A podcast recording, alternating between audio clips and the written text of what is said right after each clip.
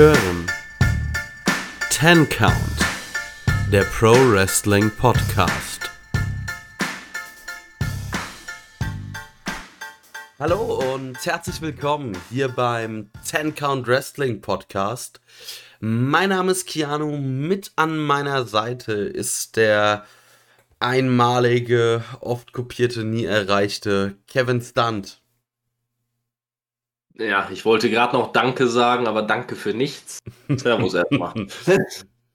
ja, wir sind äh, wieder da. Dass äh, wir letzte Woche nichts gebracht haben, bitten wir zu entschuldigen. Das geht auf meine Kappe. Das hatte, ich sag mal, private Gründe. Es tut uns oder mir sehr leid, aber es war irgendwie einfach nicht machbar.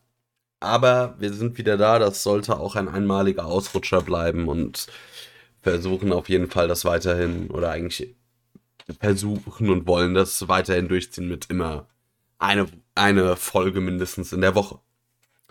Gut, bevor wir über Wrestling sprechen, hätte ich gesagt, mache ich hier noch ein klein bisschen Housekeeping. Und zwar, ihr findet uns auf allen gängigen Social Media Plattformen, also auf Twitter als Count-Podcast, auf Facebook und Instagram als 10 Count Wrestling Podcast. Und wir würden uns sehr freuen, wenn ihr uns da mal besucht, ein Like da lasst, was äh, zu den Folgen schreibt, wie euch das gefallen hat, was euch nicht gefallen hat, ob ihr Themenvorschläge habt und so weiter. Da freuen wir uns immer sehr drüber es hat mich auch sehr gefreut, äh, dass wir gesehen haben, dass in der Woche, wo wir nichts hochgeladen haben, trotzdem weiter fleißig der Podcast oder andere Podcasts gehört werden. Ein Dankeschön an unsere Ten Count Gang. Und ja, natürlich könnt ihr uns auch immer schreiben und Kevin sagen, wie toll ihr Markus dann findet oder was Markus dann für ein toller Wrestler ist. Da freut sich Kevin. Ich freue mich über jede Dynamite-Episode ohne Markus Stunt, aber auch doppelt so sehr. Gut. Dann würde ich sagen, also wir werden heute ein bisschen vom gewohnten, ich sag mal, Sendungsablauf oder der Sendungsstruktur abweichen, weil wir eine ja doch sehr ereignisreiche Dynamite-Episode nicht reviewen konnten letzte Woche und die dieswöchige Dynamite-Episode jetzt nicht so vollgepackt war, werden wir ähm, ein bisschen Rosinenpicken betreiben und da über die für uns wichtigsten Themen sprechen. Und es gibt halt noch so viele weitere Themen, über die man sprechen sollte, müsste. Und deshalb werden wir heute mal ein bisschen die Struktur verändern. Aber ich würde sagen, wir beginnen vor zwei Wochen das Eröffnungsmatch von Dynamite war die Dark Order gegen die Elite in einem 5 gegen 5 Survivor Series Style Elimination Match. Die Dark Order kam mit einem Entrance raus. Meine Herren, das hatte wirklich absolutes Superstar-Feeling, gerade der Hangman. Und dann kam die Elite. Kevin, hat dir das gefallen, wie die Elite da rauskam? In welcher Welt sollte mir sowas denn gefallen? Also, ich verstehe halt den Sinn der Sache nicht. Ne? Also es ist klar, man möchte dadurch wieder Heat generieren und indem man komplett lächerlich ist, wird man definitiv ausgebuht. Ne? Aber ob das das richtige Mittel ist bei großen Matches, die sich big anfühlen sollen, die eine wichtige Storyline ja quasi ja kulminieren lassen äh, sollen, das ist es erschließt sich mir halt einfach nicht. Also, es ist einfach lächerliches Schmierentheater mit der Elite. Es ist langsam echt nicht mehr lustig. Also an. Ich habe in den vergangenen Wochen immer wieder gesagt, es ist klar, es ist dafür da, um Heat zu generieren. Das ist ja auch an sich für mich persönlich gar nicht so schlimm. Aber man muss es halt eigentlich ein bisschen zurückfahren in Momenten, die nicht lächerlich wirken sollen, die einem nicht als lächerlich im Gedächtnis bleiben sollen. Und für mich persönlich hat man damit nach einem epischen Entrance von, vom Hangman und der Dark Order das Ganze wieder auf den Boden der Tatsachen zurückgeholt, wo uns die Elite seit Wochen, Monaten eher Monaten auf den Sack geht, äh, Woche für Woche sich irgendeinen neuen Schwachsinn ausdenkt, damit man sich einfach nur noch denkt, hoffentlich, hoffentlich kann man es einfach mal sein lassen bald. Hoffentlich verlieren die alle ihre Titel und werden mal für ein paar Wochen aus den Shows geschrieben, weil es ist einfach zu viel. Es ist einfach zu viel. Ja. Definitiv. Es war ja irgendwie Werbung oder so eine Cross-Promotion für diesen neuen Looney Tunes-Film, aber boah, ich fand's auch zu sehr drüber, aber meine Meinung zur Elite sollte eh klar sein. Ich schieb da ja relativ viel Hass mittlerweile. Äh, dann sahen wir ein Match, das ich eigentlich ziemlich gut fand. Der Hangman natürlich der große, also der MVP des Matches, aber ich finde auch äh, Stu Grayson hatte richtig abgeliefert. Und ich kann jetzt mal wieder äh, ein bisschen über die Elite schimpfen, weil es gab einen Spot, wo er einen, was weiß ich, wie, wie dieser Move hieß. Also er dreht sich, äh, er springt na, äh, vom Ring nach draußen auf äh, eine Gruppe von Wrestlern mit äh, sehr vielen Umdrehungen um die eigene Achse. Und ich mache da jetzt einfach mal Doc Gallows dafür verantwortlich. Der Typ ist wohl so blöd und untalentiert, wie er groß ist. Weil, also da stehen fünf Wrestler und keiner kriegt irgendwie hin, äh, ihn aufzufangen. Und der klatscht halt mit Anlauf vom Ring nach draußen auf den Boden. Und man fragt sich echt nur, Leute, wie kann man das vergeigen? Ja, ich, ich weiß jetzt, welchen Spot du meinst. Äh, mir war das gerade ein bisschen entfallen, weil es ja auch schon noch ein bisschen länger her ist. Ähm, sowas frage ich mich da auch immer, gerade bei der Masse an Leuten. Ne? Aber da eine Person für, äh, für verantwortlich machen, ist halt auch die andere Geschichte. Nee, ich Doc Gallows ist ein Vollidiot, den mache ich dafür verantwortlich. Ich will den nicht mehr sehen. Da krieg ich ja, Hass. Ja gut, dein Hass äh, auf die Good Brothers ist ja allen Leuten, die regelmäßig hier zuhören, bekannt. Aber. Ist auch berechtigter als dein Hass auf Markus Stunt. Uh, das ist eine steile These. Ich glaube, da müssen unsere Zuschauer noch mal oder Zuhörer noch mal äh, sich melden. Wer hat auf, wen ist, auf wen ist der Hass berechtigter? Auf Markus Stunt, den 1,50 Meter großen, 40 Kilo schweren, möchte gern Wrestler, der eigentlich nur dafür bekannt ist, dass er weit geworfen wird. Und auf der anderen Seite die Trailer Park Jungs, die es schon zur WWE geschafft haben, die ja gut, der Great sind. Der Great Kali war auch mal bei der WWE. Ja gut, ist eine Sache, und, aber und Jinder Mahal war WWE Champion, also das spricht ja. jetzt nicht für die Good Brothers. Ja, das eine sind vielleicht nicht besonders gute professionelle Wrestler und das andere ist jemand, der sich als solcher bezeichnet. Professionell. Die Good Brothers und professionell. Na gut, hör mir auf. Also Carl Anderson hat auch schon bei New Japan Pro Wrestling Erfolge feiern können. Also der Mann ist sehr wohl professionell. Ja, und dann gibt's Doc Gallows. Der reißt das aber für beide mit runter. Naja, aber trotzdem, äh, ja, wie gesagt, in dem Moment einfach, dass fünf Leute es nicht hinkriegen, eine Person aufzufangen. Ich bin mir gar nicht mehr sicher, welche Aktion es genau war. War es so ein Spiral Tap oder was war das?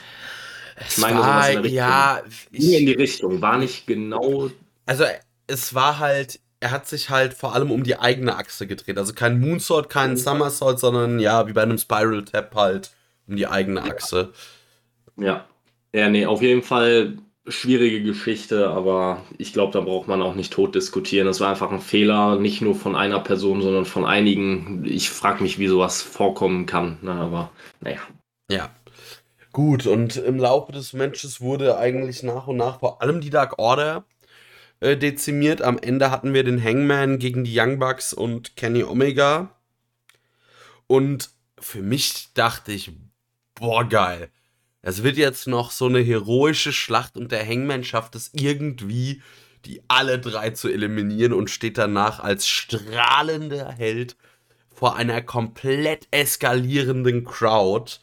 Und wir starten quasi mit einem absoluten Banger in die Show. Nun ja, es kam anders. Einer der beiden Young Bucks, ich weiß nicht, ob Nick oder Matt Jackson, das ist mir auch egal, wurden noch eliminiert. Meine, es war Matt Ja. ja, generell auch wieder was, was mir negativ aufgefallen ist. Also die Young Bucks jeden Pinfall äh, irgendwie zu unterbrechen. Gibt es nicht irgendwie eine Regel, dass ab so und so viel Pinfalls, die man bricht, äh, man disqualifiziert wird? Gerade in so einem Elimination Match könnte man das gut machen. Also ich finde es einfach so over the top. Ja, ich weiß, was du meinst. Aber in so einem Match finde ich es auch gar nicht, ich finde es gar nicht so wahnsinnig schlimm am Ende. Nur mich persönlich hat mehr aufgeregt, dass man diese 3 gegen 1 Situation da äh, hervorgerufen hat. Dazu auch noch quasi, äh, das Match war ja der Opener der Show. In jeder anderen Situation wäre das Ganze der, der Mainer gewesen. Dann hätte ich gesagt, okay, ich habe hier wirklich noch die realistische Hoffnung, dass der Hangman das Ding nochmal dreht.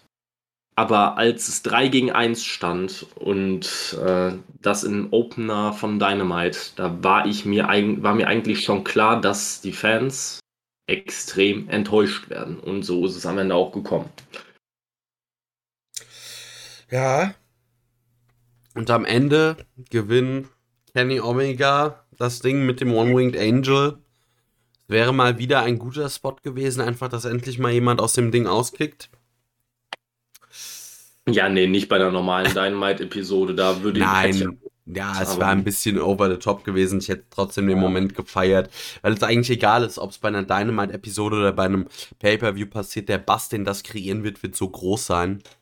Aber gut, am Ende gewinnt die Elite und man fragt sich so ein bisschen. Also, damit ist ja das Titelmatch Kenny gegen Hangman bei All Out vom Tisch und man fragt sich so ein bisschen Ihr habt noch knapp einen Monat. Ich bin mal gespannt, was ihr da irgendwie aufbauen wollt noch für Kenny. Also irgendwie Christian Cage wird ja berichtet. Wird, glaube ich, aber knifflig Christian Cage noch innerhalb eines Monats so aufzubauen, dass man das Gefühl hat, dass Kenny Omega irgendwie wie, äh, quasi in Gefahr ist, seinen Titel zu verlieren. Ich sehe das ehrlich gesagt nicht. Ich muss ehrlich sagen, ich sehe es nicht. Christian war jetzt so lange in dieser Matt Hardy-Fehde gefangen und wir haben uns Woche für Woche darüber aufgeregt und haben, äh, und haben uns darüber lustig gemacht, was für ein Scheißbooking das ist. Der Mann fühlt sich für mich, stand jetzt, auch wenn jede Dynamite-Episode betont wird, dass er noch undefeated ist und so weiter, fühlt er sich für mich eher wie ein Mitkader an. Und das auch nicht mal, nicht mal Upper Midcard, sondern ganz klar, für mich ganz klar Midcard und so weit vom Main Event entfernt, wie man fast schon sein kann in seiner, in seiner Situation. Ich weiß nicht, wer das Ganze sich ausgedacht hat. Also, ob das eine kurzfristige Planänderung war, weil man jetzt doch noch äh, irgendjemanden unter Vertrag genommen hat und sich dachte, den müssen wir jetzt noch kurzfristig in das Titelmatch packen, oder ob man sich gedacht hat, ja, okay, ähm, wir haben jetzt jemand anderen unter Vertrag genommen und deswegen muss der Hangman zum anderen Zeitpunkt Champion werden und wir brauchen jetzt noch einen Übergangsgegner. Keine Ahnung warum, aber es ist auch vollkommen egal. Für mich ist es Stand jetzt einfach schlecht gemacht. Weil ich persönlich, ich, ich habe ja selber gesagt, der Hangman musste für mich nicht bei All Out Champion werden. Ich wäre total fein damit gewesen, wenn er das Titelmatch bekommt und dann verliert er gegen Kenny nochmal und muss quasi sich nochmal hocharbeiten. Aber diese Storyline, die man jetzt erzählt, ist für mich einfach, einfach quasi, ja, Copy-Paste, genau das gleiche, was man vor ein paar, paar Monaten gemacht hat. Und das ist einfach, also mich haben die noch nicht komplett verloren in der Storyline, aber mein Interesse ist erheblich geschrumpft. Ja, also vor allem man ja jetzt, ich würde sagen, wir machen das ganze Thema in der nächsten Dynamite-Ausgabe. Hat jetzt dann äh, der Hangman wieder gesagt, dass er die Dark Order verlassen will und man fragt sich so ein bisschen, halt wirklich, ist es Copy-Paste? Und was, wie soll das jetzt weitergehen? Man hat den Hangman so heiß, lässt man ihn jetzt wirklich nochmal abkühlen, um ihn dann irgendwann wieder aufzubauen. Also ich meine, es besteht, glaube ich, ja kein Zweifel mehr daran, dass der Hangman absolutes World Champion Material ist. Das äh, hat er in den letzten Monaten unter Beweis gestellt. Er ist over wie Sau, er kann im Ring richtig delivern. Es gibt eigentlich nichts, was äh, dagegen spricht. Und wenn man auch sagt, ja, es hätte sich auch noch länger ziehen können, warst du ja auch ähm, ein Freund davon, dass der Hangman das Ding nicht bei All Out gewinnt, muss man auch sagen, diese Fehde zwischen Kenny und dem Hangman ging dann ziemlich genau ein Jahr von ihrer Trennung ähm, bei All Out 2020 bis dann vielleicht zum Match der beiden bei All Out äh, 2021. Und es wäre doch eigentlich auch ein schöner Abschluss, ich sag mal, dieser ganzen Pandemie-Ära, dass man es schafft, dass man es so macht beim ersten Pay-per-View, der wieder richtig vor einer großen Halle, nicht im Daily's Place stattfindet, dass man da sagt, so, damit beenden wir unser Corona-Kapitel endgültig, weil wir Kenny Omega jetzt, äh, der auch lange Champion dieser Pandemiesituation war, dass der jetzt einfach seinen Titel abgibt an den Hangman und wir starten neu durch. Weil ich muss sagen, Kenny Omega als Ziel hat sich für mich halt auch komplett abgenutzt, weil er dieses Gimmick ihm eigentlich seine größte Stärke genommen hat, nämlich die Matches, weil, seien wir ehrlich, am Mike wird Kenny Omega nicht mehr jemand, der, äh, also, der macht, der zieht keine Leute, weil er so geile Promos hält. Ja, das ist so. Ähm, ich muss auch wirklich sagen, für mich hat sich auch selber ein bisschen abgenutzt und ich hätte eigentlich vor ein paar Monaten oder vor ein, zwei Monaten, sage ich jetzt mal, hätte ich noch nicht gedacht, dass ich das so schnell sagen würde. Also, ich brauche Kenny als Champion inzwischen auch nicht mehr. Ich war ja ein Freund davon, dass es vielleicht einen Übergangs-Champion gibt, der nicht der Hangman ist. Ähm, aber ja, mit Christian als Übergangs-Champion wäre auch ein bisschen fragwürdig nach, nach den letzten Storylines. Glaube ich auch nicht, dass es passieren wird. Äh, falls Christian das Titelmatch kriegen sollte, wird er das Ding definitiv verlieren. Ähm, nur dann ist halt die Frage, wie lange möchte man das mit Kenny wirklich noch ziehen? Es ist einfach ausgelutscht bis hinten gegen. Es nervt die Leute inzwischen auch nicht mehr, weil die jede Woche tolle Ideen haben, wie man die Zuschauer gegen sich aufbringen könnte, sondern weil es halt einfach jede Woche das Gleiche ist. Und es ist, es ist einfach nur anstrengend zu schauen und man hat das Gefühl, dass die Storylines sich nicht mehr großartig entwickeln. Also es ist einfach Woche für Woche für Woche das Gleiche. Irgendwie muss man vorankommen. Und mit dem, mit der Niederlage vom Hangman und der Dark Order jetzt in diesem äh, Elimination Match hat man sich ja so ein bisschen den Weg selber verbaut, der eigentlich klar vorgezeichnet war. Ja, definitiv, das hat man. Und ich bin halt irgendwie ein bisschen ratlos, was man da machen will. Aber wir werden es sehen.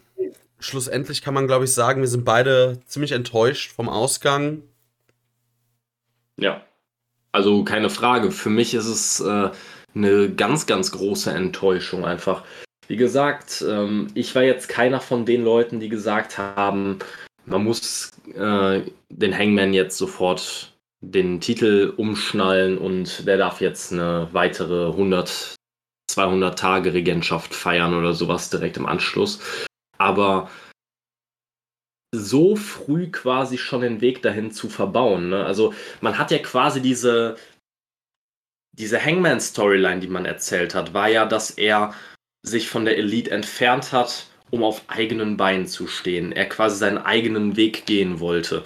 Und er jetzt durch die Dark Order wieder gemerkt hat, dass er sich aber auf Freunde verlassen kann, dass sie hinter ihm stehen und dass er nicht sich nicht von den Freunden quasi unterdrückt oder ja, benutzt fühlen muss, dass er auch ohne seine Freunde zwar stark ist, aber auch die Hilf Hilfe seiner Freunde annehmen darf. Und jetzt macht man den, die komplette Kehrtwende er macht quasi genau das Gleiche, was vor Monaten passiert ist. Ähm, ja, möchte wieder seinen eigenen Weg gehen, sagt der Dark Order, dass sie ihm nicht mehr weiter helfen sollen. Man kann nur hoffen, dass es da irgendwie noch, noch mal einen kleinen Twist drin gibt und dass er vielleicht merkt, dass, äh, dass er ja, mit Freunden doch am Ende stärker ist als, all, äh, als Allein Alleingänger. Aber für mich ist es ein bisschen, erstmal ist es ein komplettes Wirrwarr. Ja. Weil man nicht mehr weiß, welcher Weg jetzt der ist, der gegangen wird. Man weiß nicht, wer ist der nächste Mann, der um den World Title antritt. Man weiß nicht, wie es mit dem Hangman weitergeht, weil man auch das Gefühl hat, dass sich der Charakter zurückentwickelt und nicht weiterentwickelt. Es ist einfach alles. Ja, ich finde, der Hangman ist auch komplett abgekühlt dadurch.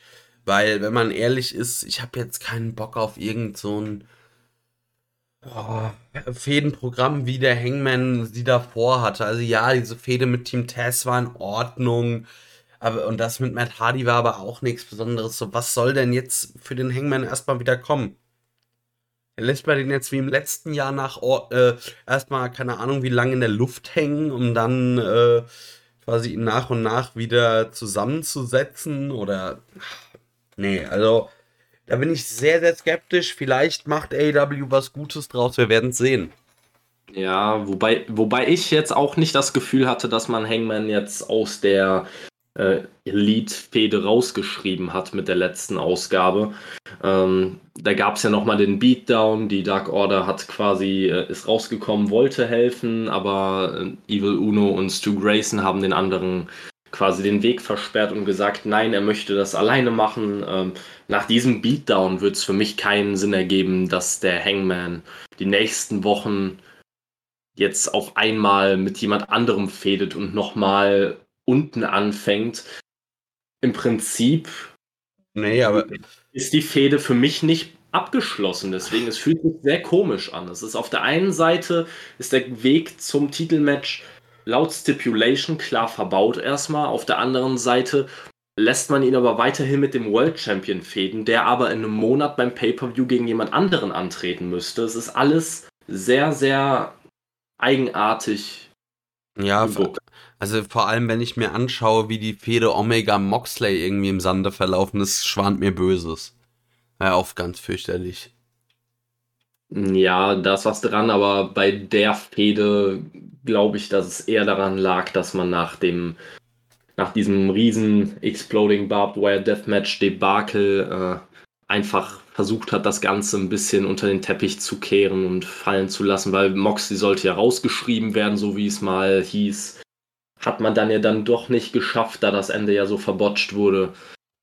Ich denke, da lag es eher dran, ob man das Ganze jetzt hier mit dem Hangman so macht, also das wäre sehr, sehr enttäuschend, wenn man den Hangman jetzt quasi ähm, einer der wichtigsten Leute, den man seit Monaten, seit Jahren aufgebaut hat, als den nächsten großen Star, den AEW hervorbringt quasi.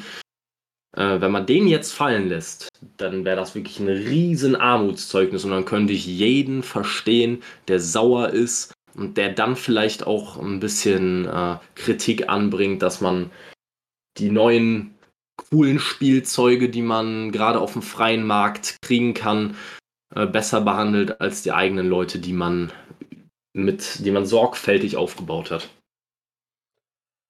Ja, das stimmt. Aber ich, also ich bin sehr skeptisch. Wir werden sehen. Sollen wir weitergehen im Text? Ja, ich denke mal schon. Das ist jetzt, äh, wir haben es tot diskutiert. Ich glaube, unterm Strich kann man sagen, wir beide sind keine Freunde von dem, von dem Booking, von dem Ausgang vom Match und wir schauen einfach ja. mal, wie es weitergeht. Und zwar als nächstes hatten wir, also gab es eine Ankündigung, die zweite AEW Rampage Ausgabe am ja, 20. August müsste das sein, wird schon mal in Chicago stattfinden. Und zwar im United Center. Also, das ist eine Halle mit, ich glaube, über 20.000 Sitzplätzen. Also ein Riesending. Und ja, es gab dann eine Promo von Darby Allen, wo er mehr oder weniger sagt, ja, bei AEW müssen sich alle beweisen, auch wenn du der Beste oder the best in the world bist. Und ja, das, also man muss sagen, mit dieser Promo hat AEW eigentlich ist bestätigt, beziehungsweise ja, also nicht, natürlich nicht offiziell bestätigt, aber wohl viel mehr äh, kann man kaum, glaube ich, eine Aussage in Richtung CM Punk treffen und äh, ich denke auch, wenn irgendwie was Großes bei Rampage da passieren wird oder irgendein Debüt stattfinden wird, das nicht CM Punk ist. Also selbst wenn es Brian Danielson ist, würde das in Chicago nicht so gut ankommen. Also, ich glaube, da muss am diesem Tag muss CM Punk debütieren. Und ich finde es auf der einen Seite natürlich geil, dass es das geben wird, dass es oder dass wir wirklich die reelle Chance haben, Punk zurück im Wrestling zu bekommen. Aber ich muss sagen, ich bin irgendwie auch traurig, dass das jetzt mehr oder weniger vorangekündigt wurde, weil ich hätte gern diesen Moment aus dem Nichts gehabt. Einfach so ein What the fuck Moment, wie bei Sting und oder auch für mich bei Nick Gage und so einfach Dinge, mit denen man nicht rechnet. Ja, ich weiß, was du meinst. Ich bin aber da auch erstmal ein bisschen vorsichtig, weil AEW macht gerne Sachen, die nicht komplett vorhersehbar sind. Und hier hat man ja schon einen ganz klaren Weg geebnet, hat sich was vorgegeben quasi. Jeder denkt jetzt, dass äh, bei der zweiten Ausgabe von Rampage CM Punk wahrscheinlich debütieren wird. Wenn es nicht passiert, werden einige Leute natürlich komplett enttäuscht sein. Aber ich kann mir halt auch vorstellen, dass man es dann halt nochmal bis All Out zieht. Und äh, selbst dann könnte man noch ein bisschen damit spielen, dass man es vielleicht wirklich nach dem Main Event macht, dass man dann eine kurze Pause macht, wie es äh, beispielsweise damals beim Takeover war, äh, als Champa Gargano an, äh, attackiert hat wo eigentlich jetzt schon jeder dachte, dass die Show off-air geht und dann passiert noch etwas ganz Großes. So könnte man es auch mit dem Punk-Debüt dann machen. Würde mir persönlich natürlich auch besser gefallen, weil wenn man es jetzt einfach äh, schon ankündigt und dann passiert es halt in, äh, ja, jetzt ungefähr zwei Wochen oder ein bisschen mehr. Oder nee, gar nicht mal, zwei Wochen um nicht den Dreh. Nicht, nicht mal, ne? Naja. Nee, wir haben heute den 9. nehmen wir auf, also Freitag ja. in der Woche. Ja. Dann wäre es für mich ein bisschen auf der einen Seite natürlich cool, aber auf der anderen Seite ein bisschen enttäuschend. Ich bin da, wie gesagt, nur noch ein bisschen vorsichtig. Ja. Ich hoffe, dass AEW aus Fehlern der Vergangenheit gelernt hat und das nicht schon wieder Tony Khan ist, der versucht, die Dirt Sheet Publicity für sich auszunutzen. Weil äh, wir wissen alle, wie es bei Christian Cage lief großer Hall of Fame-worthy Talent, äh, best, bester Wrestler überhaupt, einer meiner Lieblingswrestler aller Zeiten. Alle Leute haben schon spekuliert, wer es sein könnte. Es ging in alle Richtungen. Dann kam Christian Cage raus und man hat das Debüt A komplett verschissen, weil es einfach niemanden in der Form so geflasht hat, wie es hätte, es hätte tun sollen, weil man ihn einfach rausgeschickt hat und gesagt hat, du unterschreibst jetzt einen Vertrag und gehst dann wieder. Da hat man es schon komplett schlecht umgesetzt. Dann auch noch, dass äh, sich die Leute da wahnsinnige Hoffnungen gemacht haben. Jetzt kann man natürlich, damals wurde immer diskutiert, liegt's äh, oder ist das die Schuld von AEW und Tony Khan oder ist es die Schuld der Fans? Man muss halt auch sagen, es ist auch eine Teilschuld von AEW und Tony Khan, wenn man das so groß äh, ankündigt. Da muss man auch etwas vergleichbar Großes liefern. Ähm, und jetzt hat man natürlich einen Wahnsinnsdruck. Also wenn man jetzt äh, schon regelmäßig, und das wurde ja nicht nur in der Darby Allen Promo, wurde es ja angeteased, dass CM Punk kommen könnte. Äh, in der vergangenen Episode gab es ein Backstage-Segment mit, äh, mit der Elite, in der Kenny Omega ein, äh, ein Cookie Monster T-Shirt getragen hat. Ne, ähm, CM, ne, Cookie Monster. Deswegen, also man, man teast es immer wieder an, man teast auch andere Leute an. Und das ist auf der einen Seite natürlich auch schon mal ganz lustig, weil die Leute dann spekulieren, aber gerade bei CM Punk hat man sich jetzt persönlich oder sich selbst unter Druck gesetzt und man muss liefern. Ansonsten werden die Leute sehr, sehr enttäuscht und traurig sein und es wird definitiv Hate geben, wenn AEW CM Punk nicht unter Vertrag nehmen kann. Ja, vor allem muss man dazu sagen, Chicago immer ein heißes Pflaster von der Crowd. Dann wer ist der größte Wrestling-Held wohl äh, aus Chicago in den letzten 20 Jahren? CM Punk. Ich meine, man muss sich mal überlegen, CM Punk wurde in gerade in Chicago, wenn WWE da äh, veranstaltet hat, fünf Jahre nach seinem Abgang gechantet und sowas. Äh, und äh, man schaue sich Money in the Bank 2011 an, was da abging. Ich glaube nicht. Und äh, für Rampage, eine einstündige Show, 20.000 Tickets. das haben die Leute sich aus einem Grund gekauft. Weil sie der Meinung waren und ziemlich fest davon ausgehen, dass CM Punk da sein wird und äh, mit und äh, debütieren wird.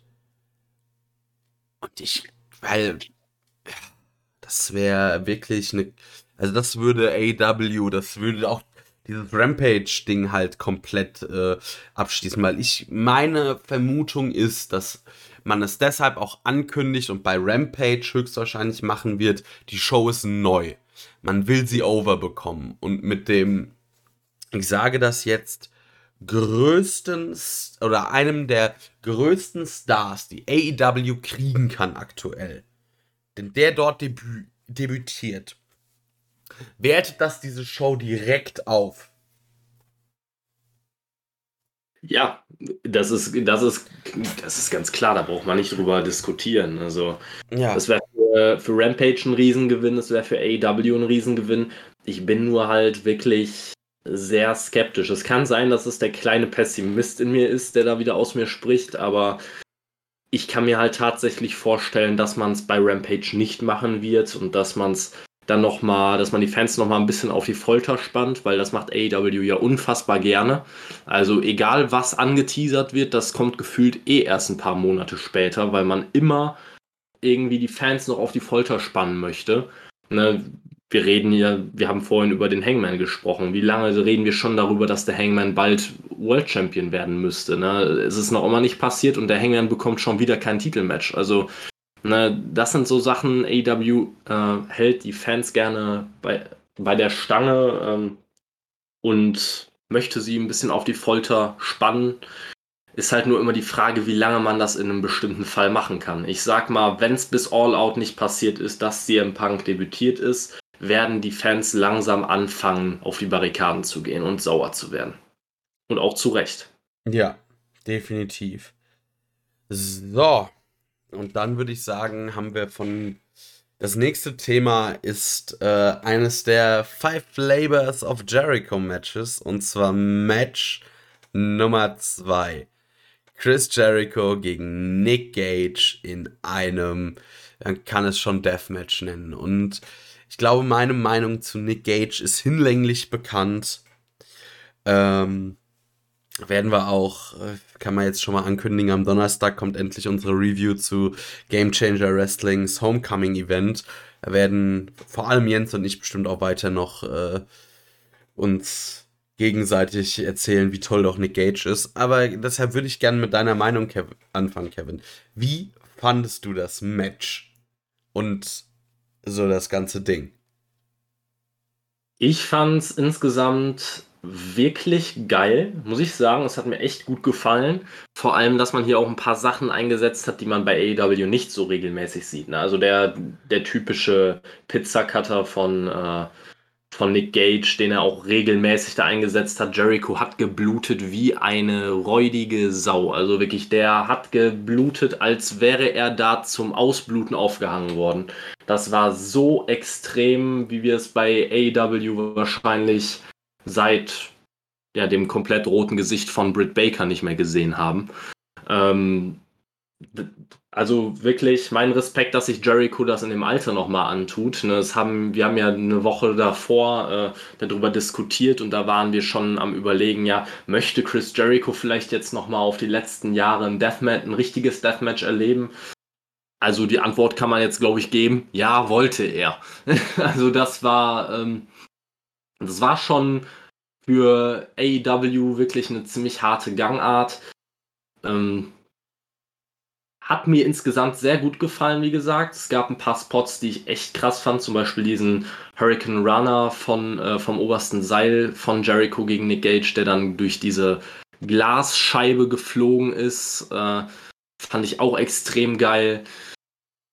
Insgesamt durfte Nick Gage wirklich sehr viel Offensive zeigen, was ich aber auch gerade in dem Matchtyp sehr, sehr passend fand, weil der Mann ist halt nun mal der King of the Deathmatch. Also was soll man, was soll man da bitte sagen? Also wenn er das Match nicht größtenteils dominiert hätte und am Ende noch gegen Jericho verloren hätte, wäre halt äh, schwierig gewesen. Da wären einige Hardcore-Fans bestimmt nicht besonders glücklich mit gewesen.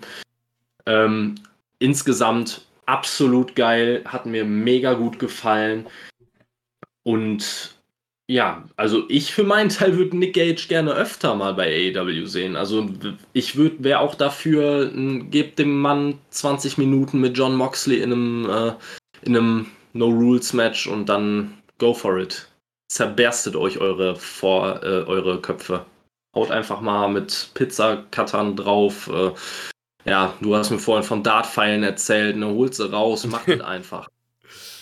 Ja, ich glaube, da, ich glaube, Dartpfeile und Spritzen kriegst du nun dann nicht mehr im Free TV over. ich meine, es gab ja schon diese sehr lustige Situation, dass AEW, also TNT, es geht in die Picture-in-Picture-Werbung und in dem Moment, wo Nick Gage mit dem Pizzacutter auf äh, Chris Jerichos Schädel äh, ein, naja, wo Jerichos Schädel damit malträtiert, läuft eine Dominos-Werbung das war so gut. Das war so gut. Ähm, ja, das Match an sich fand ich gut. Also fand ich auch super.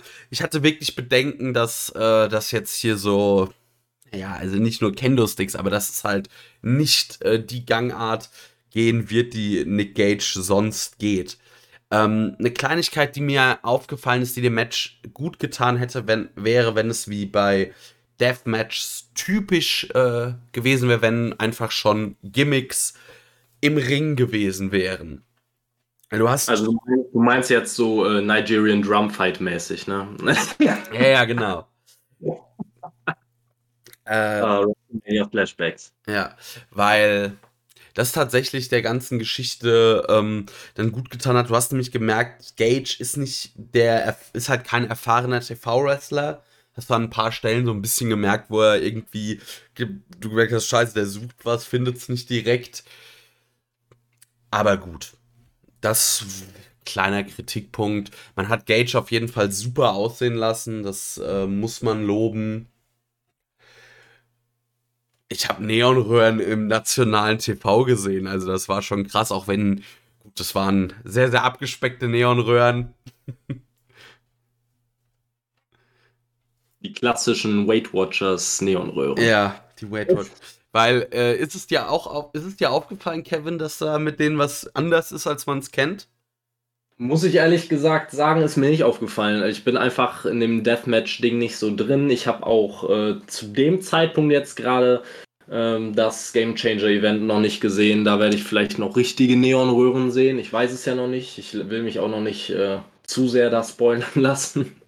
Ähm, also die ja. Sache ist, ähm, was man dort gemacht hat, war natürlich der safe Weg, das oder der safere Weg, mit Neonröhren zu arbeiten, weil man hat äh, das Gas herausgelassen und auch dieses Pulver, was in Neonröhren drin ist, weil im Normalfall, das ist ja auch dann, ich sag mal, glaube ich, das, was man bei Neonröhren bezweckt, wenn man die irgendwo gegen zerschlägt, gibt es einen Knall von dem Gas, das entweicht und du hast halt überall dieses giftige Pulver, was da rumfliegt, dass man das halt äh, nicht bei, im, bei AW macht, ist vielleicht auch ganz vernünftig.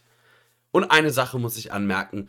Also, was war das denn für eine scheiß Crowd? Wir Jericho und Gage malträtieren sich in einer Art, wie es vielleicht seit, wenn überhaupt, seit den ECW-Tagen nicht mehr im, irgendwie im Mainstream-Wrestling zu sehen war. Also mit allem, was geht. Ich meine, fucking Neonröhren im nationalen TV, ein Pizzacutter, Jericho und Gage, die bluten wie die Schweine. Und was chantet diese Crowd? We want tables. Ja, ist mir jetzt persönlich gar nicht so sehr aufgefallen. Ich habe die Crowd da wirklich ziemlich ignoriert, wenn ich ehrlich bin. Ich fand, ich war einfach so in diesem Match gefangen. Ich fand es einfach, es war eine gekonnte Abwechslung. Ich finde es ja bei AEW sowieso wirklich geil, dass man im Normalfall in einer normalen AEW-Show für fast jeden Wrestling-Geschmack irgendetwas geboten bekommt.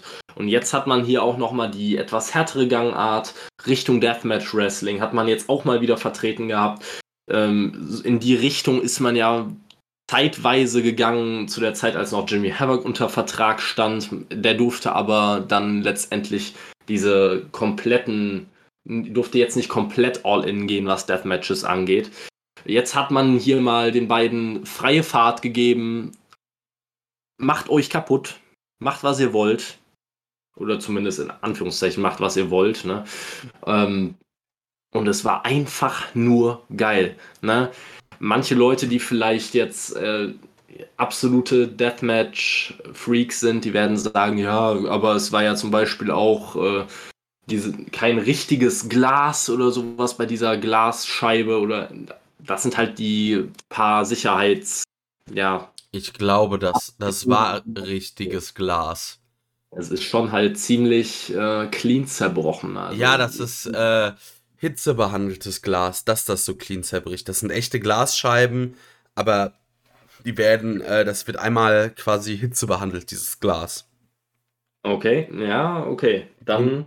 Du musst dir vorstellen, wie äh, zum Beispiel, was weiß ich, äh, es gibt ja so Wagen, also Personenwagen, die so Glasplatten haben, auf die du dann draufstellst. Ja. Ich weiß nicht, ob du schon mal erlebt hast, dass sowas kaputt geht. Ist das, mir jetzt noch nicht passiert. Das, das zerbricht, das ist dann so eine Art Sicherheitsglas, was halt einfach relativ fein zerbricht und in relativ, ja, ich sag mal, eckige Stückchen, jetzt nicht so in also relativ gleichmäßig einfach zerbricht. Das passiert dadurch, dass man das äh, Hitze behandelt. Ja, genau. So in der Richtung meinte ich das auch. Also mit dem Sicherheitsglas. Es ist halt. Ähm, man muss aber auch dazu sagen, das ist jetzt kein Zuckerglas oder sowas. Also da durchzufliegen äh, ist. Das ist trotzdem nicht angenehm, ja. nee. Das äh, hat mich aber. Das ist mir auch direkt aufgefallen, dass es so in alle Teile zerbrochen ist. Ähm, trotzdem fand ich den Spot geil, Match war geil und man muss wirklich sagen, da hat AEW wirklich mal einen rausgehauen. Ja, ich möchte auch noch kurz äh, Justin Roberts loben, der Nick Gage sehr gut angesagt hat, auch wenn er nicht alle Sachen gesagt hat, die man bei, äh, mit denen man Nick Gage ankündigen muss, aber ich glaube, vielleicht hat auch die Zeit gefehlt. ja, gut. Ich Weil, werde ja dann sehen, wie er richtig angekündigt werden muss. Ein Game Changer Announcement, also das ist, äh, es sind viele Dinge, die noch immer äh, vorher erwähnt werden müssen bei Nick Gage. oh. Aber ja, also ich fand's großartig. Nick Gage bei Dynamite. Also da kann ich auch nur sagen, MDK all day. Gut. Dann, was haben wir denn noch so auf unserer Liste? Wir gehen jetzt nämlich zur nächsten Dynamite-Episode, bei der irgendwie relativ wenig passiert ist, muss ich sagen. Oder also nicht so wahnsinnig viel. Wir hatten einmal äh, Chris Jericho gegen Ruventott, Raventott, keine Ahnung, äh, Guevara. Ja. Raventott, nein. Juventud Guerrera, ja. Ich weiß ja nicht. Also, dafür, dass man ihn als so den ganz großen Luchador angekündigt hat,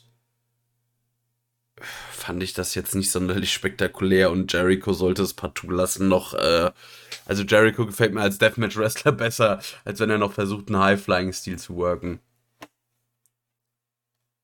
Ja, auf der einen Seite muss ich erstmal sagen, Juventud Guerrera ist, äh, glaube ich, sechs, ja, ich habe gerade nachgeguckt, 46, hatte ich noch richtig im Kopf. Ich hatte das nämlich da schon während des Matches gegoogelt. Er ist 46 Jahre alt.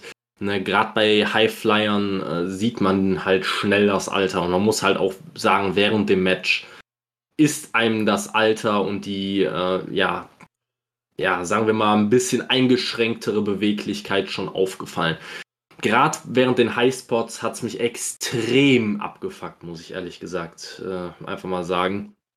Dass, der, dass Jericho gefühlt teilweise 10, 15 Sekunden gerade auf den Turnbuckle zugerichtet stand und darauf gewartet hat, dass Juventud Guerrera irgendwie seine äh, Beine äh, sortiert bekommen hat, damit er mal irgendeinen High-Flying-Move zeigen konnte. Also das hat dem Matchfluss extrem geschadet. Welcher Matchfluss? Ja, genau, das ist das Problem. Hoovy hat auch ein bisschen, ja, ich weiß es nicht, eingerostet gewirkt. Hat mir nicht gefallen. Also das Match war wirklich nicht besonders gut. Ähm, das Finish fand ich dann allerdings wieder ziemlich, ja, sagen wir mal, ideenreich. Also ich hätte nicht gedacht, dass es, äh, dass Jericho einen Judas-Effekt vom Top Rope zeigen würde. Es war schon interessant, dass man auf die Idee gekommen ist. Ich hätte ehrlich gesagt eher vermutet, dass er vielleicht das Match mit einem Frog Splash beendet und dann äh, eine kleine Hommage an Eddie Guerrero. Hätte mich jetzt persönlich nicht gewundert. Aber auch cool, dass man hier mit einem kreativeren Finish ähm, ja, hervorgekommen ist. Trotzdem unterm Strich bis jetzt für mich von den Labors of Jericho das schlechteste Match. Definitiv. Wir hatten dann nach dem Match, äh, aber finde ich wieder einen geilen Moment, Wardlow, der nämlich rauskommt und Jericho mal nach Strich und Faden vermöbelt. MJF, der ankündigt nächste Woche Wardlow gegen Chris Jericho. Äh, MJF als, ist er als Referee dabei oder irgend. Hat mich auch genervt. Das hat mich nämlich genervt, weil JR hat das komplett verbotscht. JR hat gesagt, wie soll er das bitte gewinnen mit, äh, mit MJF als Referee? Dabei hat MJF ganz klar gesagt, dass er Wardlow zum Ring begleiten wird. Und während einer späteren äh, Einblendung, wo das Match quasi nochmal beworben wurde, stand auch ganz klar, dass MJF at Ringside sein wird. Er wird nicht der Ref sein, zumindest nicht laut dieser Match-Grafik und auch nicht laut dem, was MJF selber gesagt hat ich weiß nicht, wie Jim Ross auf die Idee kommt. Der muss doch gebrieft worden sein, der muss doch vorher wenigstens erzählt worden sein, was passieren wird, damit er das Match vernünftig bewerben kann. Und er erzählt da irgendwas, was vollkommener Schwachsinn ist, was am Ende nicht passieren wird, was einfach nicht den Sachen entspricht, die er selber gehört hat. Ich weiß nicht, was ich dazu noch sagen soll, aber das ist einfach, wenn es nicht JR wäre, würde ich mich damit darüber noch mehr aufregen. Ja. Also ich frage mich halt trotz allem, wie Jericho, also wie man das booking-technisch darstellen will, dass Jericho das gewinnt, weil also Wardlow extrem protected, extrem, also wirklich extrem protected. Der Mann wrestelt leider Gottes nicht viel, aber verliert auch noch weniger. Mhm. Und ich muss sagen, irgendwie würde ich ja fast hoffen, dass Wardlow das gewinnt, weil ich dem Mann einfach mal einen Push gönne.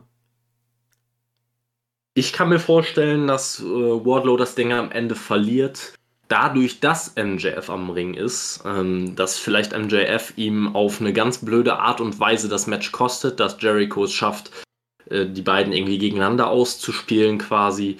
Ähm, und dass das vielleicht dann auch schon ein Startschuss sein könnte dafür, dass Wardlow dann sich auch vielleicht mal von MJF trennen könnte nach der, äh, nach der Jericho-Fehde wäre für mich äh, ganz passend eigentlich. Ich warte da sowieso schon seit Ewigkeiten drauf, weil ich sehe einfach nicht mehr den großen Grund, warum Wardlow nur der, ja, nur der Bodyguard von MJF sein sollte. Der Mann hat bewiesen, dass er, da, dass er bereit ist, auch äh, einzeln gepusht zu werden. Naja. Aber wir werden es sehen. Ich, äh, ich finde aber bisschen, die Stipulation finde ich ein bisschen ja, ich weiß es nicht, ein bisschen halbgar, ein bisschen langweilig, weil in den ersten drei Matches hat man sich irgendeine besondere Stipulation ausgedacht und jetzt im vierten Match ist die Stipulation einfach nur, dass MJF am Ring steht. Bei den ersten drei Matches saß er am Kommentatorenpult. Also, ähm, was ist denn daran jetzt die bahnbrechende Neuerung quasi da? Nix. Ja, eben drum. Ne? Deswegen, also ist MJF jetzt auf einmal ein äh, gut, äh, ein, ja, ein Good Guy geworden, ein, einer, ein richtiger Gönner quasi, der sagt, ach, Jericho kämpft schon gegen Wardlow, ne, da muss ich ihm jetzt auch nicht noch mehr Steine in den Weg legen, ich bin ja ein Lieber. Passt nicht zum MJF-Charakter, ist ein bisschen fragwürdig. Aber naja, man musste sich ja irgendwas ausdenken, damit äh, Jericho das Ganze am Ende noch gewinnen kann. Ich gehe fest davon aus, dass es mit MJF zu tun haben wird, dass Wardlow dann am Ende verliert. Ist für mich ein bisschen, ja, ein bisschen blöd, dass Wardlow das Match dann wahrscheinlich verlieren wird, nachdem er jetzt auch schon in diesem MMA-Style-Match gegen Hager verlieren musste. Ja, ja, definitiv. Äh, ist nicht, glück nicht so richtig glücklich gebuckt. Ja, das stimmt wohl. Und ja, ich würde sagen, dann kommen wir jetzt zum Main Event der dieswöch der letzten Dynamite-Ausgabe. Und wir sahen das In-Ring-Debüt von Malachi Black gegen Cody Rhodes. Eigentlich auch eine sehr lustige Kombination. Dein Lieblingswrestler tritt gegen einen meiner Lieblingswrestler an und vor allem den Wrestler, den ich mir seitdem wir diesen Podcast start, gestartet haben, regelmäßig immer gesagt habe, den möchte ich bei AEW sehen. Ja, auf jeden Fall.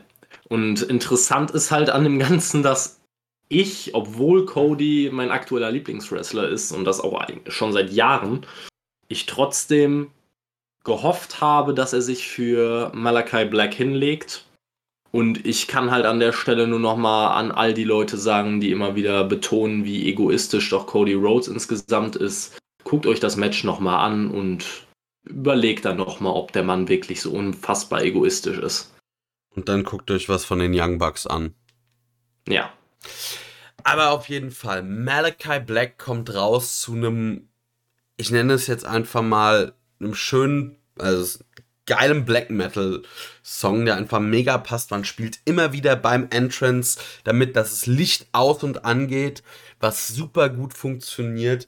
Und dann sitzt Malachi Black im Ring mit dem Schneidersitz, hat eine Maske auf, die ja auch so was, ja, so dieses, diese okkulte Richtung geht, irgendwie, weiß ich, so, ich nenne es jetzt mal Hexen, Vibes hat und einfach großartig. Also allein, ich muss gerade sagen, vielleicht ist das auch die Fansicht, aber mir fällt eigentlich kein Entrance ein, den ich bei AW bisher wirklich geiler produziert gesehen habe. Also der Dark Order Entrance mit, äh, gegen Kenny, das war schon, ging schon auch in die Richtung. Aber allein dadurch hat sich Malachi Black so groß angefühlt. Und das hat sich einfach, das hatte schon so Star Power, dieser Entrance. Boah, da war, da war ich schon hin und weg. Und dann, ja, sahen wir ein Match, das fünf Minuten oder so ging.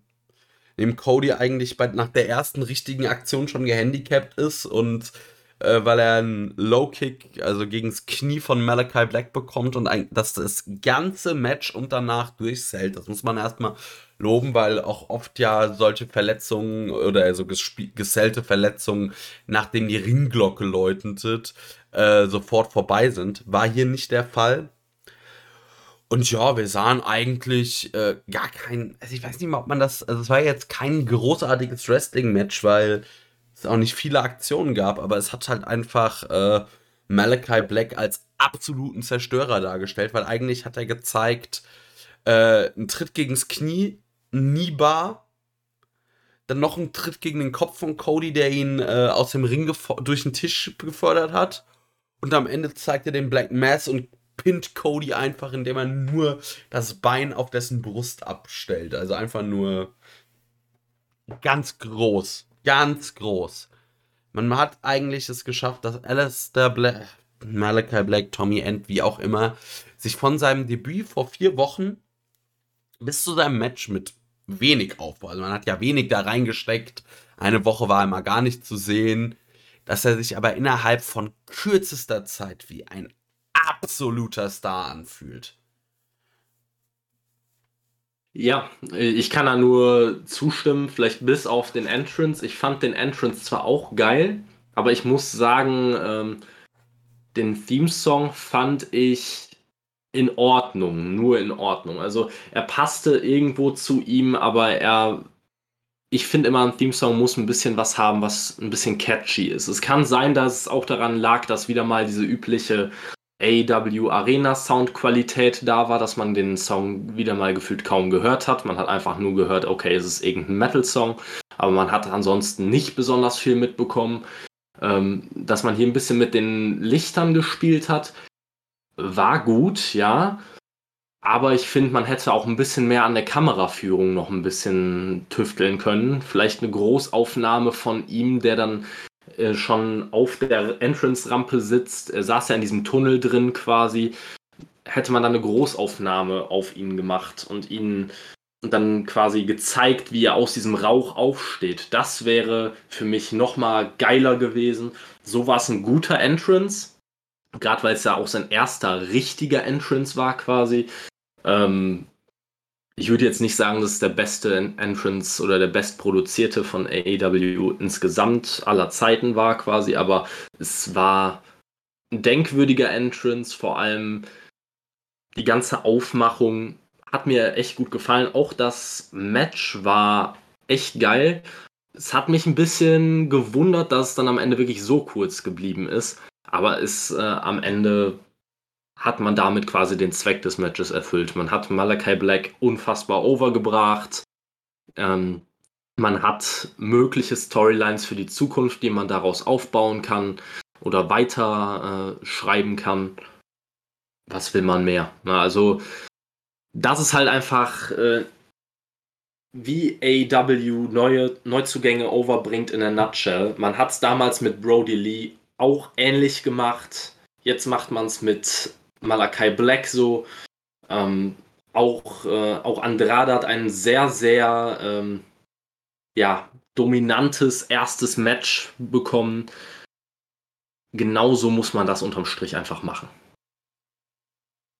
Ja, volle Zustimmung. Also, ich muss ja bei den Theme-Song widersprechen, vielleicht weil ich auch einfach mehr Metal höre, mich das, ich da vielleicht auch Sachen ja, Unterschiede raushöre, die sich für, ich glaube, Leute, die da nicht so drin sind, eher, äh, die da nicht so drauf achten, aber halt dieses also Black Metal, ganz klar das Genre und das passt halt auch zu diesem okkulten. Ich fand die Stimmung, die das vermittelt, ich fand's ideal. Ja, es ist nicht catchy, aber dafür bringt's Atmosphäre rein.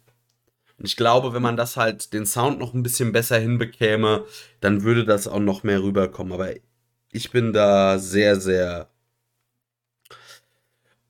begeistert von. Also Malachi Black, das wäre tatsächlich jemand, wo ich sage, wenn ihr das jetzt, wenn ihr es richtig macht, kriegt ihr den bis All Out so weit, dass er, dass er gegen Kenny antreten kann und eine echte Bedrohung sein kann. Aber das Problem ist, dann muss man ihm eigentlich den Titel geben.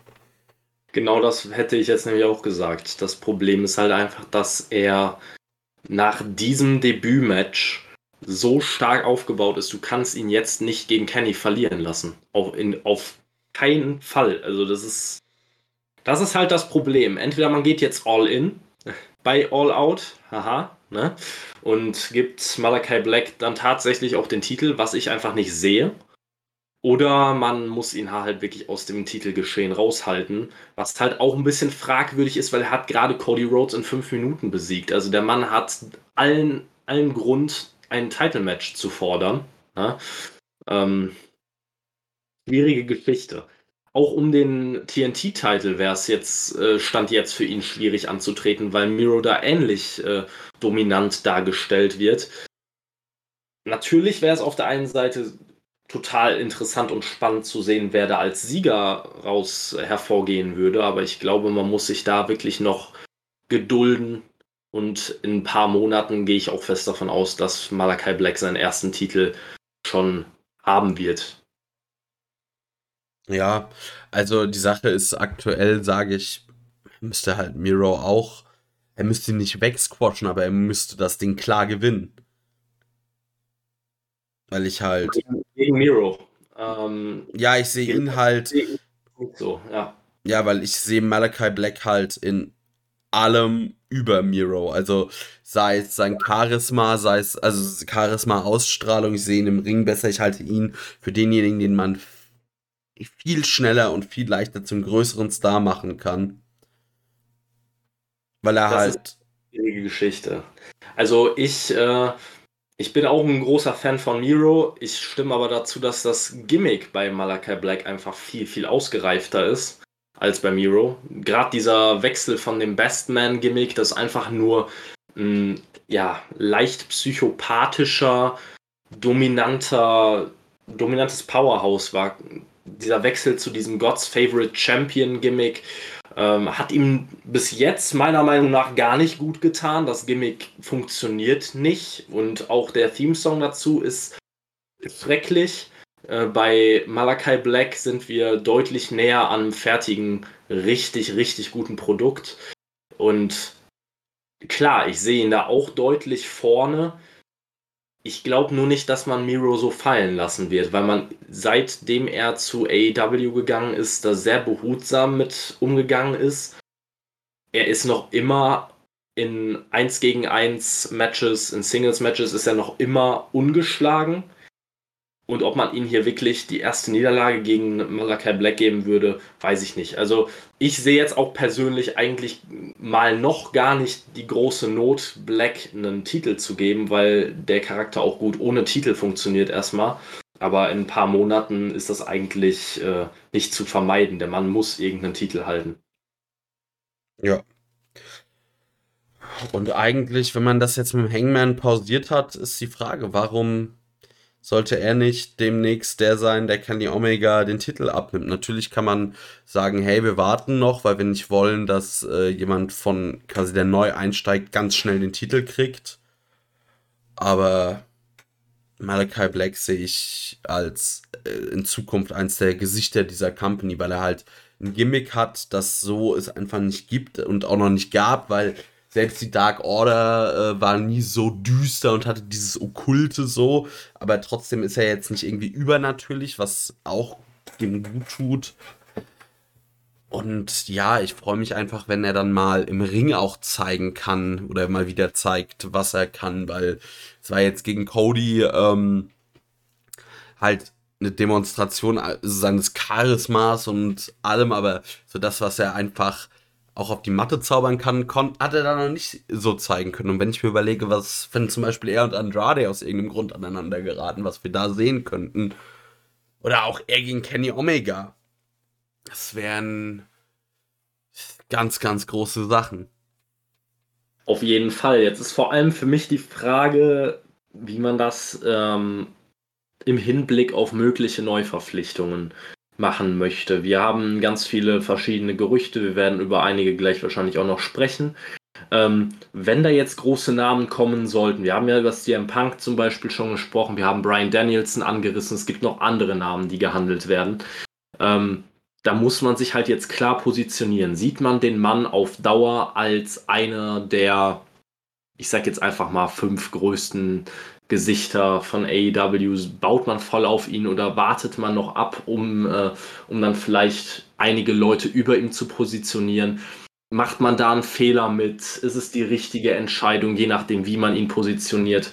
Es ist einfach schwierig, dann nachher auch zu sagen, also wir haben jetzt eine feste Handvoll von, äh, von Main-Eventern und wir müssen die dann ein bisschen hin und her schieben. Also Moxley ist jetzt schon ein bisschen in die Midcard abgedriftet. Dann haben wir noch äh, beispielsweise einen MJF, der immer weiter ins Main Event vordringt, beziehungsweise eigentlich schon fertiger Main Event Wrestler ist. Ähm, dazu noch ein Kenny Omega, ein Hangman Page, der weit genug ist. Ähm, dann holt man vielleicht noch einen CM Punk, einen Brian Danielson. Eigentlich, wenn er nicht, äh, wenn er jetzt nicht eine lange Pause macht oder sogar ganz seine Karriere beendet, wäre es auch ein Cody Rhodes. Und äh, da hat man dann am Ende ein Pool aus, wenn man wirklich diese Leute holt, sechs bis acht, neun Leuten, die alle problemlos ins Main Event können, ist auf der einen Seite natürlich eine große, äh, ein großer Luxus, weil man mehr variieren kann, als es beispielsweise die WWE kann.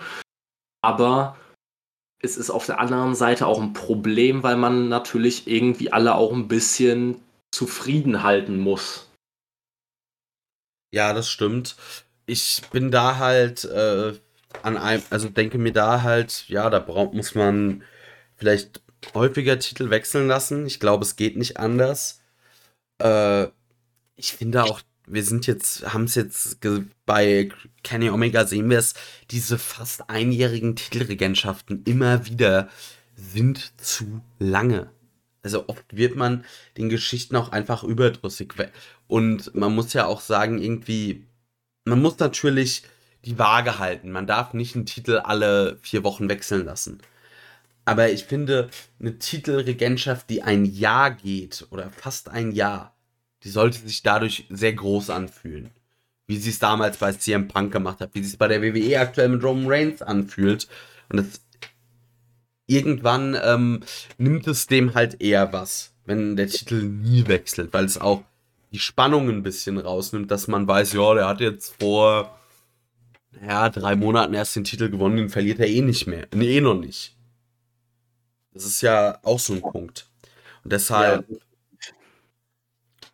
häufigere Titelwechsel, nicht im Wochentakt oder so, aber drei Monate kann auch mal eine World-Titel-Regentschaft halten. Was wir auch immer fordern, mehr Pay-Per-Views. Vielleicht kriegt man das hin ab nächstem Jahr durch diese vier zusätzlichen Special-Events, wenn das wirklich große Events sind und nicht nur irgendwie so kleine Wochenend-Specials. Aber sonst halt zwei Pay-Per-Views mehr im Jahr würden der ganzen Geschichte gut tun. Ja, es ist einfach, das sind die gleichen Themen, die wir seit Monaten ansprechen oder eigentlich seitdem AEW gegründet wurde. Ähm, das sind einfach Sachen, über die man auch diskutieren muss. Diese langen Titelregentschaften, gerade am Anfang war das eine gute Sache, um dem Titel auch äh, Prestige zu verleihen, um zu zeigen, dieser Titel ist wichtig, der wechselt nicht alle zwei, drei Wochen oder sowas. Ähm, es muss halt auch mal kürzere Regentschaften geben, definitiv. Und damit kriegst du auch ein bisschen mehr Fluktuation da rein. Nur ist es trotzdem eine schwierige Angelegenheit. Na, manche Leute werden dann auch ihre zweite Titelregentschaft bekommen und dann hast du, wie gesagt, einen sehr großen Pool aus Main Event Talents oder Main Event Worthy Talents, die du irgendwie alle so ein bisschen bei der Stange halten musst und die du nicht alle fallen lassen kannst. Ähm, gerade bei einem CM Punk, wir haben vor ein, zwei Wochen oder sowas haben wir darüber gesprochen, ähm, dass wir unterschiedlicher Meinung waren, äh, ob ein CM Punk sich vielleicht auch äh, für andere Leute ein bisschen hinten anstellen würde. Ob ein CM Punk zum Beispiel wie ein John Moxley ein Fan davon wäre, dann für ein, weiß ich nicht, ein Vierteljahr oder sowas in die Midcard abgeschoben zu werden, ich weiß es nicht. Deswegen, das sind einfach so Probleme, mit denen man sich befassen muss, je größere Namen man unter Vertrag nimmt, mit denen man sich vielleicht bislang noch nicht in, der, in dem Maße verlassen, äh, befassen musste. Das wird auf jeden Fall noch spannend da. Ja, das stimmt. Es wird sich alles zeigen. Das könnte auch dann äh, wirklich eine kleine Zerreißprobe für AW werden, wie kriegt man alles unter einen Hut, weil man muss eben, ja, dann schauen, wie man es macht. Oder man braucht noch einen Titel. Auch, aber auch knifflig, weil dann hat man, man hat trotzdem nur drei Stunden Sendezeit. Oder man muss halt dann Rampage auch zweistündig machen. Und die weitere Sache ist natürlich, man hat dann zwar vielleicht noch einen Titel, aber man wird keinen Titel mehr einführen, der ähm, ja, vom Stellenwert gleichwertig ist mit dem AW World Title. Das wäre auch kompletter Schwachsinn. Deswegen dann hätte man halt noch einen zweiten Midcard-Titel, mit dem man sich vielleicht als ja, Talent, das so zwischen der Upper Midcard und dem Main Event ein bisschen hin und her ähm, switchen könnte immer wieder. Äh, damit gibt sich vielleicht ein Malakai Black oder so, gibt sich vielleicht mit so einem Titel zufrieden. Aber ich, ob jetzt beispielsweise, wenn man ihn unter Vertrag nimmt, ein Brian Danielson, ein CM Punk, ob die auf Dauer damit so richtig glücklich wären, dann in der Midcard geparkt zu werden. Also bei einem Brian Danielson kann ich es mir vorstellen, dass er das noch über sich ergehen lassen würde und dass er da kein großes Problem mit hätte. Bei einem CM Punk, ich weiß es nicht. Nee, also ich glaube, CM Punk will ganz nach oben. Brian Danielson, ich glaube, dem geht es weniger um Titel als um geile Matches und einfach die Optionen, die er hat, die er bei der WWE nicht hatte. Ja, das sehe ich auch so. Ich kann mir auch vorstellen, dass ein CM Punk sich vielleicht mal für ein paar Talente auch hinlegen wird, dass der, dass der Mann auch ein bisschen zurückgeben möchte. Aber der wird auch äh, fordern, dass er entsprechend eingesetzt wird, vernünftig. Äh, ja, das, es wird eine wirklich schwierige Zeit, aber es kann auch eine verdammt geile Zeit werden, gerade für uns Fans. Man, man sollte da nicht immer versuchen, alles zu sehr zu durchdenken, aber wir waren ja gerade bei dem Thema Malakai Black und ähm, ich kann mir halt da vorstellen, dass man deswegen vielleicht noch ein bisschen abwarten wird mit äh, dem ersten World-Title, gerade vor allem bei ihm. Weil man sich da vielleicht nicht zu sehr in diese Lage bringen will, dass man jemanden hat, der dann einen Stellenwert hat, der so hoch ist, dass man ihn aus dem Main Event nicht mehr rausschreiben kann erstmal. Ja. Das ist alles, es ist nicht einfach, wir werden es sehen. Also ich hoffe halt einfach, Malachi Black ist jemand, den ich als absoluten Eckpfeiler im Main Event bei AW sehen möchte. CM Punk ist halt für mich eher eine Special Attraction. Ich glaube nicht, dass CM Punk jetzt nochmal ähm, den, also der wird einen großen Run kriegen und auch große Matches und vielleicht auch, und bestimmt auch nochmal World Champion werden. Aber ich glaube nicht, dass CM, aber ich meine CM Punk, gut, der Mann ist 42, ist jetzt auch nicht so viel älter als Kenny Omega, der glaube ich 38 ist. Muss man einfach mal schauen, wie lange äh, er das halt noch gehen kann. Aber ja, und mir gefällt aber auch teilweise, oder teilweise muss man sagen, dass mir da auch CM Punk, glaube ich, zu bösartig dargestellt wird. Natürlich ist der Mann äh, auf seine Karriere bedacht, das ist aber auch jeder Wrestler. Äh, ja. Aber ich, zumindest wenn man so seinen Aussagen Glauben schenken mag, hat er auch kein Problem, sich für Talente hinzulegen, wenn seine Arbeit gewertschätzt wird und er auch eine Wertschätzung erhält. Und ich glaube, bisher kann bei AEW können die wenigsten Leute behaupten, dass sie nicht wertgeschätzt werden. Also irgend solche, ich sag mal wirklich Demütigungen wie bei der WWE gibt es ja eigentlich gar nicht. Und wenn, also auch Niederlagen sind meistens nie so verheerend, die Worker werden nicht irgendwie dumm dargestellt.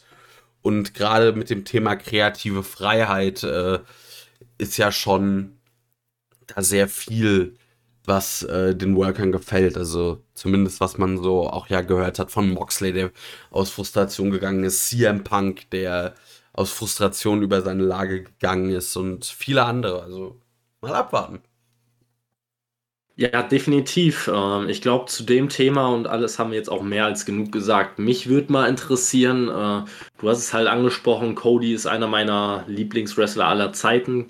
Ähm, es ist nicht nur für Malakai Black etwas Großes passiert, ähm, sondern nach dem Match gab es dann noch die Promo von äh, Cody, die äh, sich wirklich nach einer Abschiedspromo angehört hat. Es sollte angedeutet werden, dass er seine Karriere beendet. Er hat dann auch einen seiner Stiefel ausgezogen, bevor er dann nachher von Malakai Black attackiert wurde nochmal mit äh, einer ja mit einer Krücke. Jetzt ist für mich halt die Frage, was denkst du? Es wird viel äh, spekuliert. Könnte Cody Rhodes seine Karriere so früh schon beenden oder ist das jetzt einfach nur eine Übergangsstoryline, um äh, ja ein bisschen Zeit zu überbrücken, da er jetzt eine, wieder mal eine Pause macht äh, wegen seiner TV-Shows und seinen anderen Verpflichtungen? Wird er dann nachher wieder in äh, vielleicht über eine Storyline wieder so da reingeschrieben, dass er vielleicht sogar um einen World Title antreten darf wieder? Oder ist es einfach wirklich langsam der Abgesang auf die Karriere? Glaube nicht, dass es der Abgesang ist. Nie im Leben. Also ich kann es mir irgendwie nicht vorstellen. Dafür, wenn es der Abgesang gewesen wäre oder wenn er seine Karriere beendet hätte, dann wäre das ohne den Eingriff passiert. Dann hätte er das durchgezogen. So hat er ja, hat man ja schon die Storyline-Möglichkeit aufgemacht. Der Malachi Black wird jetzt irgendwie ein kleines Programm haben, während Cody seinen anderen Verpflichtungen nachgeht. Dann kommt Cody zurück und dann äh, geht die Fehde weiter, weil Cody dann damit um die Ecke kommt, so, ja, ich wollte meine Karriere beenden, aber dann kamst du so respektlos und bla bla bla. Die Geschichte ja. schreibt sich ja von selbst. Ja, genau. Also genau so eine Storyline erwarte ich im Prinzip auch. Ähm, bei Cody ist es halt eine Sache, die ähm, über die ja schon öfter mal diskutiert wurde. Cody hat da schon verschiedene Aussagen, soweit ich weiß, getroffen. Ich kann mich an Interviews erinnern, wo er gesagt hat, dass er sich oder angedeutet hat, dass er sich vorstellen kann, dass er nur Backstage arbeitet und im Ring äh, kürzer tritt, beziehungsweise seine Karriere komplett beenden könnte, relativ früh. Es gibt aber auch Interviews, wo er quasi, ja, wo, wo, wo Wortlaut war, dass äh, er unter 50 seine Karriere nicht beenden wird oder so, so in der Richtung. Es gab schon diverse Interviews mit verschiedenen Aussagen. Deswegen sind vielleicht auch einige Leute ein bisschen äh, skeptisch oder denken sogar, es könnte darauf hinauslaufen, dass Malakai Black am Ende die Karriere von Cody Rhodes beenden könnte. Ich glaube persönlich nicht. Ich sehe da auch eher eine Storyline in der Zukunft, dass äh, auch dieses Programm gegen Malakai Black, der quasi Cody ja auch persönlich damit angreift, dass, äh, dass das dazu führen könnte, dass Cody nochmal sagt, du hast ein neues Feuer in mir entfacht und ich möchte jetzt nochmal zeigen, dass ich, äh, dass ich doch noch gut genug bin und ja, dass er dann vielleicht auch wirklich wieder um einen World Title antreten könnte, dass diese MJF Stipulation auf irgendeine Art und Weise da rausgeschrieben wird kann ich mir alles vorstellen. Ich gehe noch immer davon aus, dass Cody im Laufe seiner Karriere irgendwann World Champion wird. Ich kann mir das eigentlich kaum anders vorstellen, als dass er, das, dass er den Titel mindestens einmal halten wird. Aber man wird sehen. Nur, wie man es jetzt gemacht hat, ich bin, erstmal bin ich sehr glücklich mit dem Ausgang des Matches. Man hat sich jetzt hier viele Möglichkeiten für die Zukunft offen gelassen. Ich bin nur halt auch sehr gespannt, wie man das Ganze überbrücken wird. Da Cody ja jetzt erstmal einige Wochen wahrscheinlich fehlen wird. Oder zumindest voraussichtlich. Ja, wen holt AEW immer aus dem Hut, wenn sie irgendjemanden, wenn sie quasi für jemanden Beschäftigungstherapie brauchen? The Blade.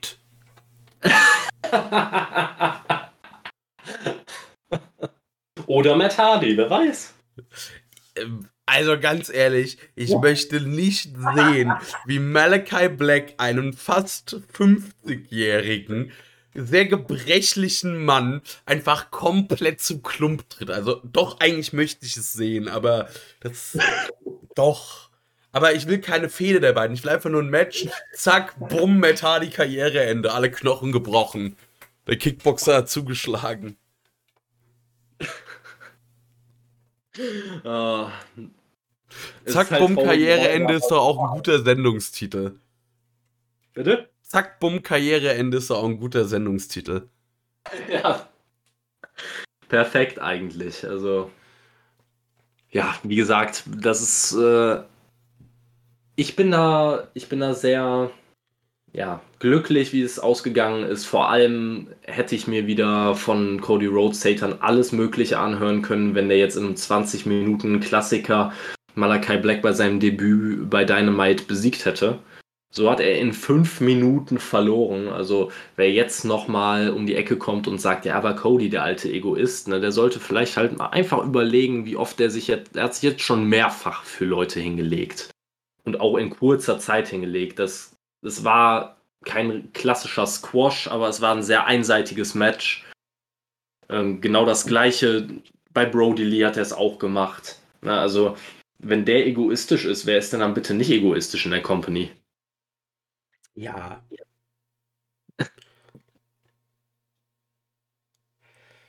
Deshalb, da muss man jetzt fairerweise sagen, Cody hat sich schon immer wieder hingelegt, um andere over zu bringen.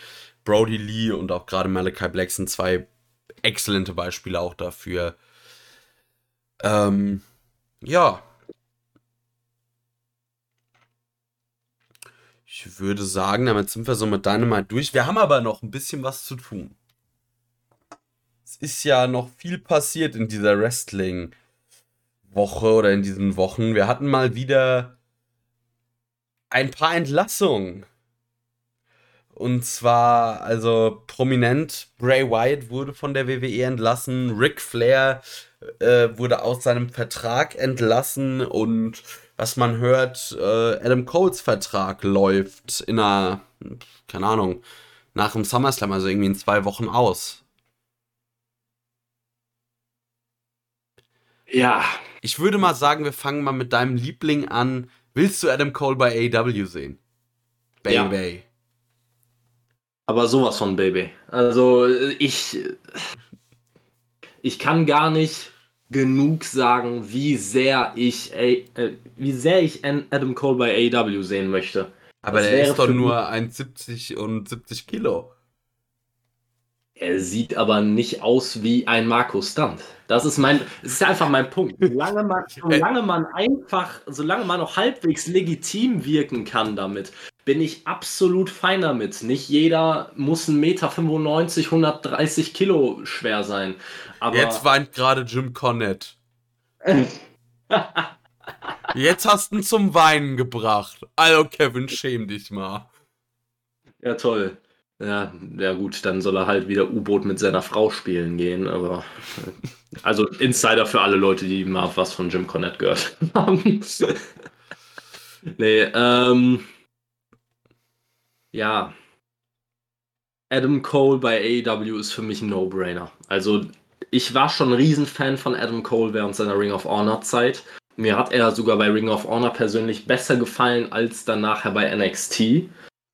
Ähm, und ich wäre sehr gespannt, was AEW anders machen würde als NXT mit ihm. Ähm, ich sehe halt einfach für ihn keine wahnsinnig große Perspektive auf Dauer im Main Roster bei der WWE. Ähm, da gab es jetzt verschiedene Zitate in letzter Zeit, die da, ähm, oder zumindest angebliche Zitate, die ähm, ihm quasi schon zeigen, was ihn erwarten könnte. Er wäre bei AEW sehr, sehr gut aufgehoben. Der Mann hat ein unglaubliches Charisma. Er ist sehr gut am Mic. Er ist sehr gut im Ring.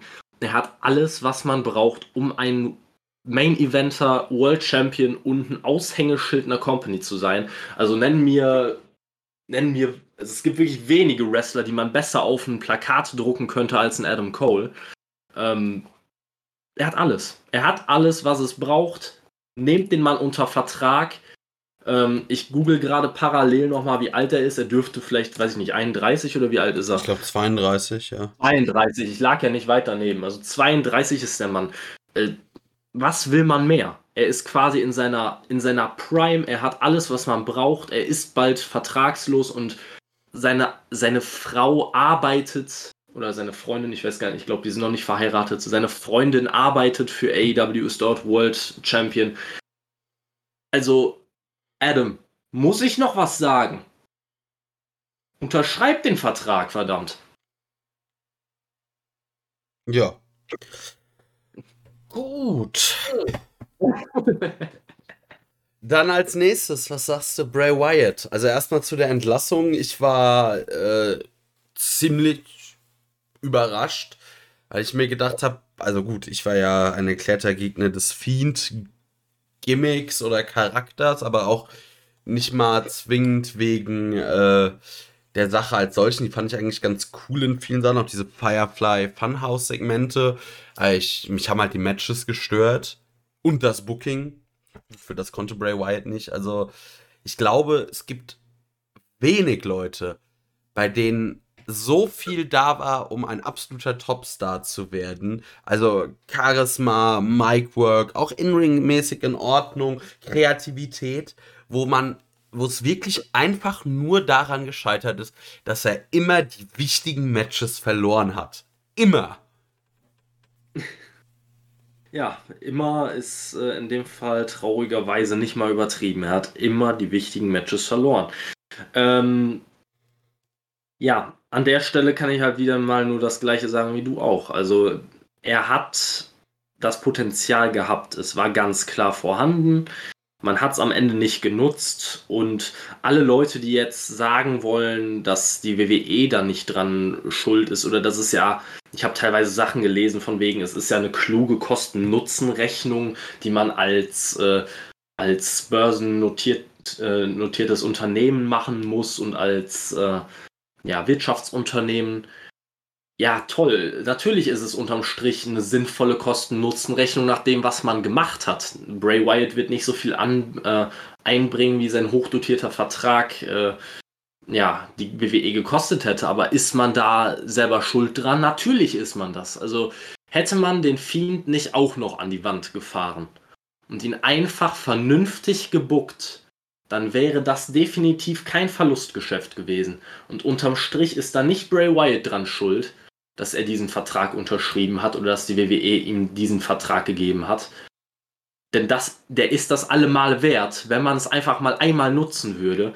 Also ich habe da wirklich auch Kommentare von verschiedenen Wrestlern gesehen, von unter anderem, glaube ich, Mickey James, ich bin mir nicht ganz sicher, die auch Bray Wyatt zur Seite gesprungen ist ähm, die sich darüber aufgeregt hat, dass man quasi ihn jetzt dafür verantwortlich macht, dass er keinen Mehrwert bringt, weil man selber verkackt und einfach einen so talentierten, kreativen Kopf feuert. was will man mehr sagen? Also, die ganze Wrestling-Welt ist sich einig, dass die WWE es verkackt hat. Punkt. Strich drunter.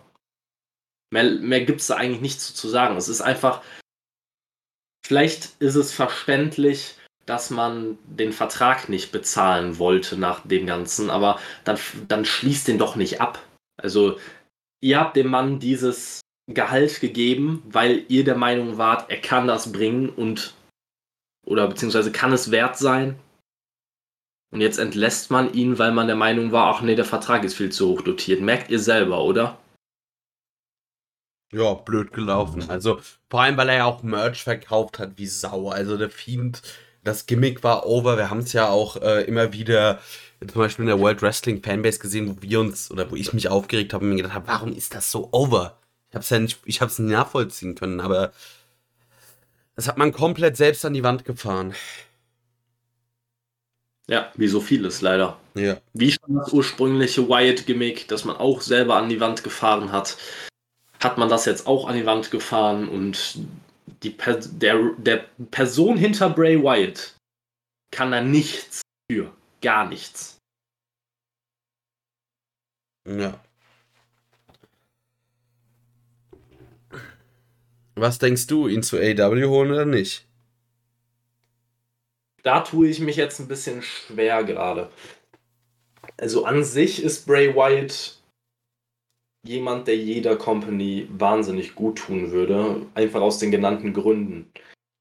Er hat einen Namen, er ist seit Ewigkeiten, ich weiß nicht mehr wie lange genau, aber fa wahrscheinlich fast zehn Jahre im WWE Main Roster aktiv gewesen. Ähm, ist extrem äh, beliebt im Locker Room gewesen, äh, sehr hilfsbereit auch gegenüber anderen, was ich so gelesen habe. Sehr kreativer Kopf, gut im Ring, Promo, Promos braucht man dem Mann nicht mehr beibringen, der kann es einfach er hat eigentlich an allem gearbeitet, was ihm vorgeworfen wurde. Da wurde mal darüber gesprochen, dass sein Körper nicht äh, kein, jetzt nicht äh, der allertollste wäre und er ein bisschen daran arbeiten sollte. Hat er gemacht. Ich würde unterm Strich sagen, ich würde ihn zu AEW holen. Das Problem, was man nur dann langsam bekommt, ist natürlich, dass die Vorwürfe dann wahrscheinlich immer lauter werden, dass man einfach nur alle ehemaligen äh, WWE Stars verpflichtet. Wenn man jetzt wirklich danach geht, dass man äh, einen Brian Danielson, einen CM Punk, dann einen Bray Wyatt und äh, unter Umständen noch einen Adam Cole oder so holt, ähm, dann wird langsam halt schwierig dagegen zu argumentieren. Aber es ist ja auch keine negative Sache. Ne? Es ist erstmal keine negative Sache, diese Leute zu holen, solange man eine Verwendung für sie hat. Ja.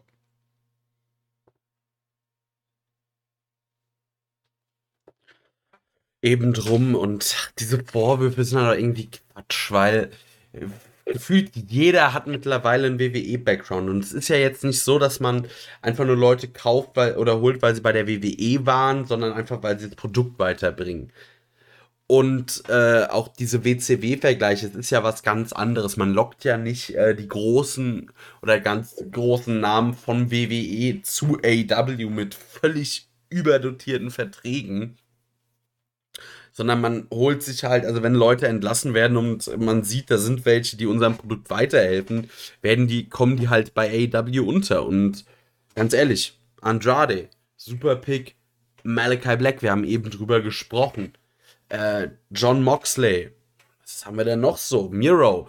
Also es ist ja jetzt auch nicht so, dass äh, einmal alle Entlassenen aufgenommen werden, sondern einfach die, bei denen es Sinn ergibt für die Company. Ja, eben drum. Genau das ist halt mein Punkt. Und bei Bray Wyatt sehe ich halt kein Szenario, in dem es keinen Sinn für die Company ergeben würde. Also selbst wenn, wenn er nicht auf Anhieb äh, ja, das schaffen würde, was ja viele Leute seit Jahren in ihm sehen, wirklich in den, direkt ins Main Event vorzustoßen und da sich fest zu etablieren, sondern er, wenn er, selbst wenn er in der Upper Midcard feststecken würde, selbst dann glaube ich, dass er einen Wahnsinns-Mehrwert für AEW hätte und die extrem voranbringen könnte. Ja, definitiv.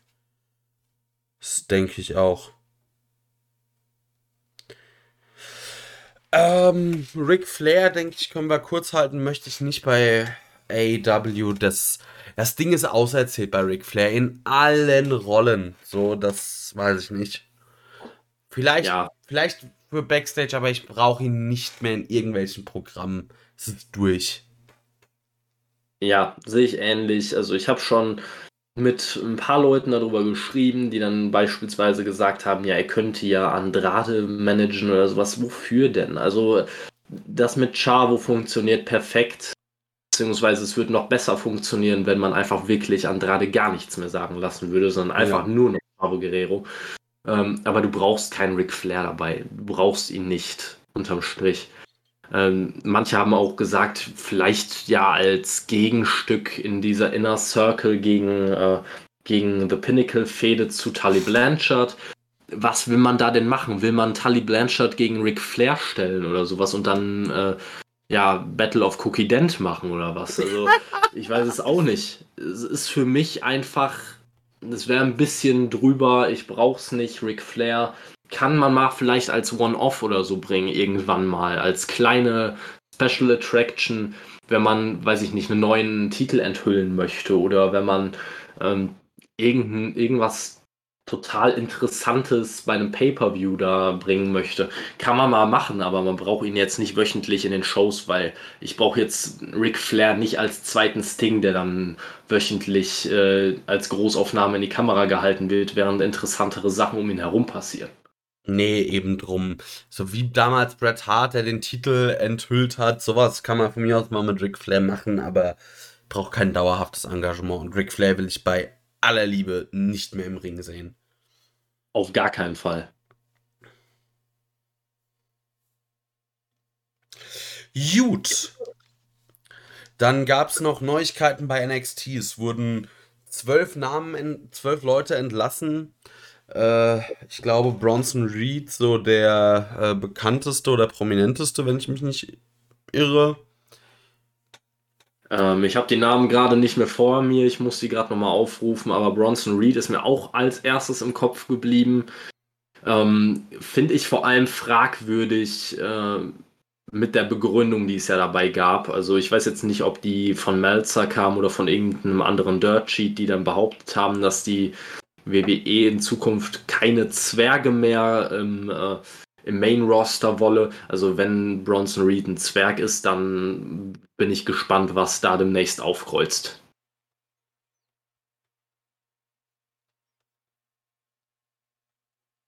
Ja, vollkommener Bullshit. Also auch dieses Jahr, also man kann jetzt vielleicht dazu sagen, es gibt Gerüchte, ähm, dass bei NXT es eine Neuausrichtung geben soll, also mehr oder weniger niemand mehr über 30, keine Zwerge und keine Indie-Stars.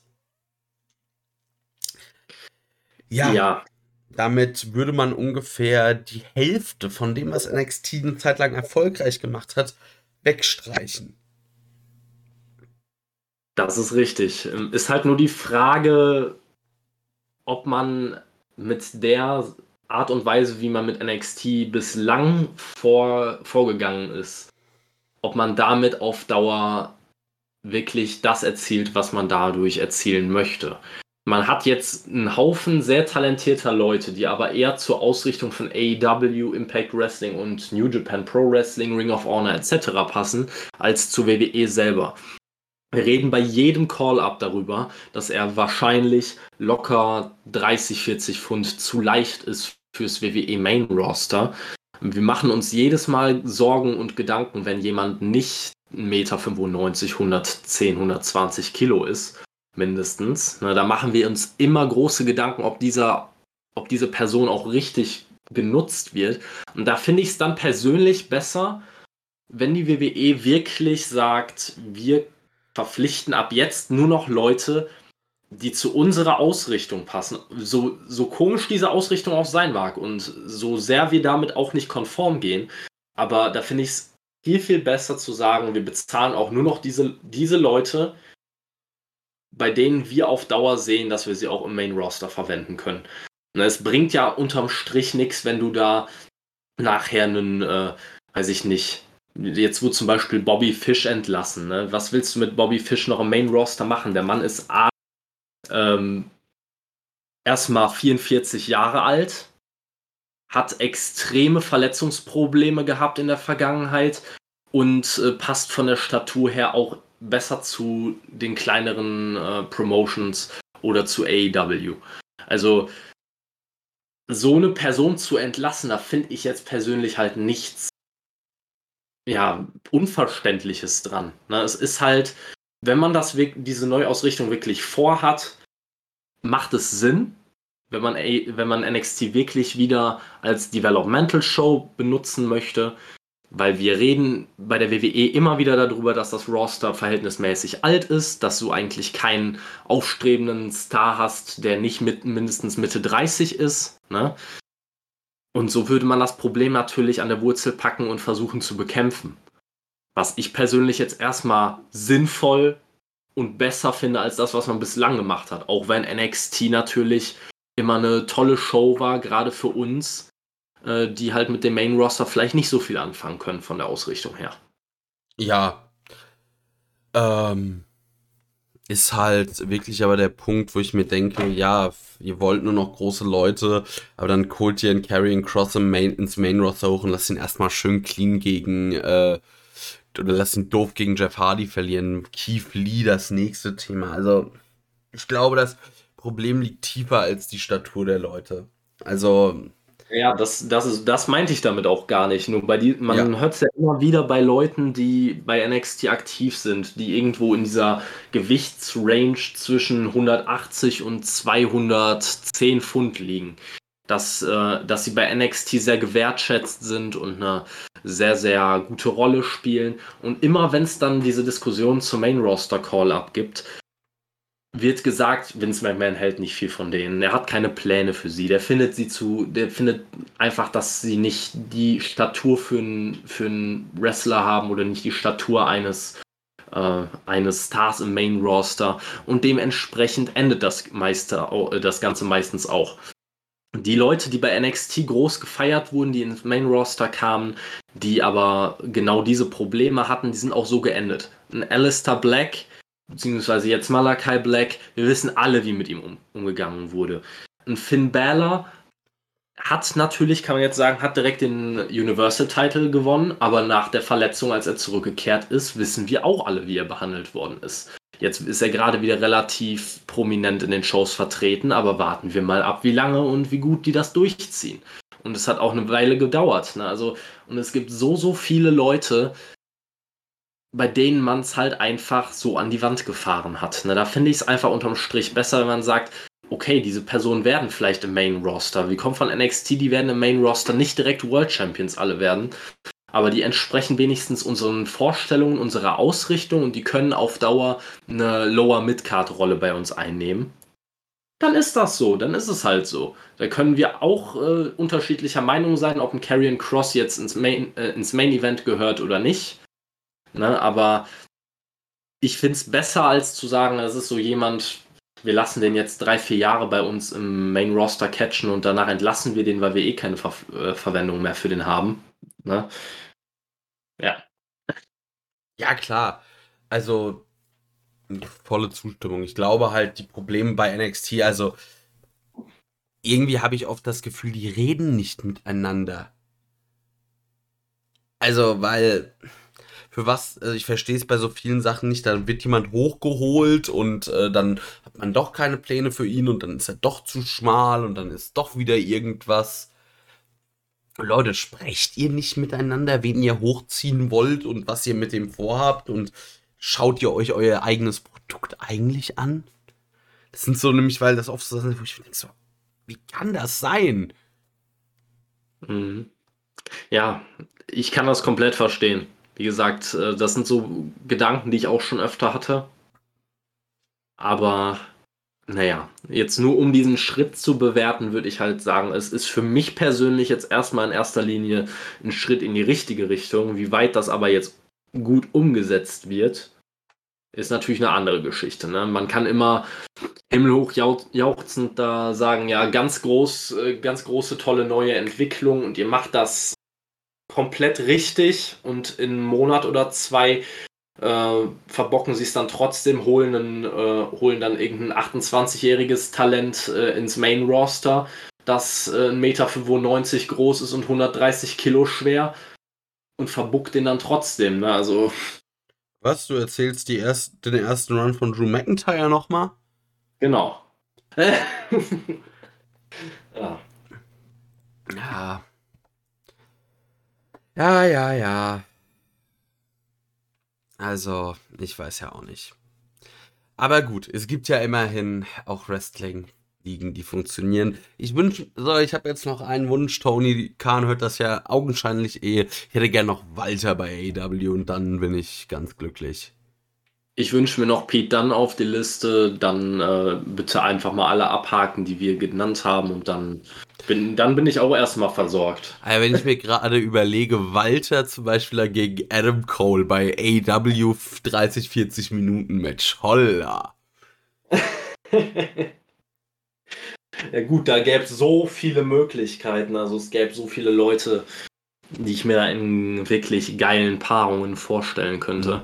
Aber ich habe auch tatsächlich mal wieder einen Grund, mir äh, ein NXT Takeover anzusehen. Mhm. Walter gegen Ilya Dragunov Teil 2 bei WWE. Ja.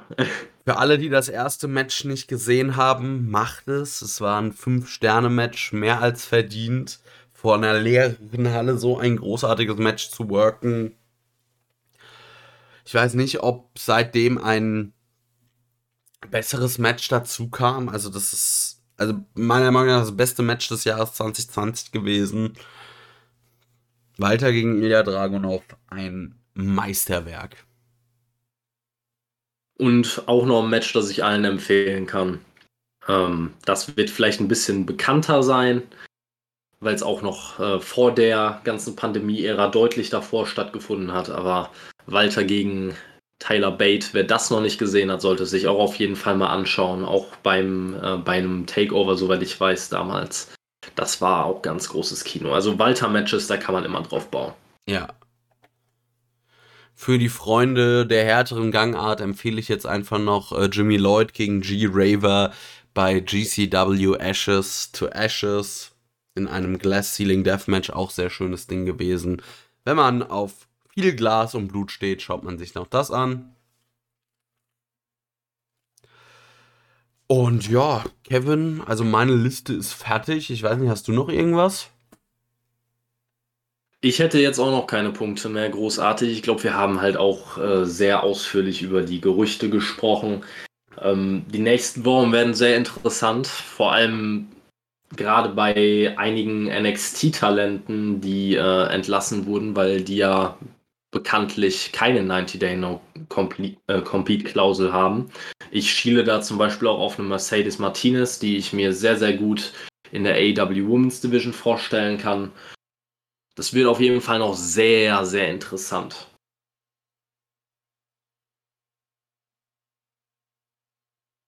Ja, definitiv. Ruby Riot muss man auch nennen, wird auch zur AW gerüchtet, hoffe ich sehr drauf. Ja. Ist, glaube ich, aber auch, da müssen wir gar nicht drüber reden, absoluter No-Brainer, würde der Division extrem gut tun. Ja, vorausgesetzt, man nutzt mal die Chancen, die man hat. Ne? Also, ja, ich das, will das, jetzt nicht breit treten, aber ich muss gerade noch mal einen kurzen, einen kurzen Rant starten. Jetzt gibt man den, äh, gibt's man, gibt man quasi der Women's Division mal wieder ein Match und ein Segment in einer ganzen Show. Letzte Woche quasi. Ähm, einmal ein Segment, das ein AW Women's World Title Match äh, anteasern soll zwischen Britt Baker und Red Velvet das für mich mal wieder komplett aus dem Nichts kam, weil Red Velvet wahrscheinlich wieder 95% ihrer Siege oder mehr bei Dark oder Dark Elevation geholt hat. Shows, die einfach zu viel sind, muss man einfach mal so sagen. Es ist einfach Match an Match an Match, teilweise Jobber-Matches, die keine Bedeutung haben oder größtenteils ähm, ist einfach. Ich finde es wieder schwachsinnig. Also es ist wieder die nächste Challengerin, wo du dir denkst, aus welchem Grund kriegst du jetzt ein Match? Nach Nyla Rose wieder die nächste Geschichte. Auf der anderen Seite hat man aber ein Number One Contenders Match um den um eine Chance auf den NWA Women's Title, wo ich mich dann frage, warum macht man das nicht, nicht mit seiner eigenen Division? Warum gibt man nicht den Frauen mal eine Chance zu zeigen, ich krieg jetzt eine Titelchance, weil ich bei Dynamite dieses große Match gewonnen habe? Nein, stattdessen lässt man zwei AEW-Talente gegeneinander antreten. Einmal The Bunny und Layla Hirsch, die du davor auch.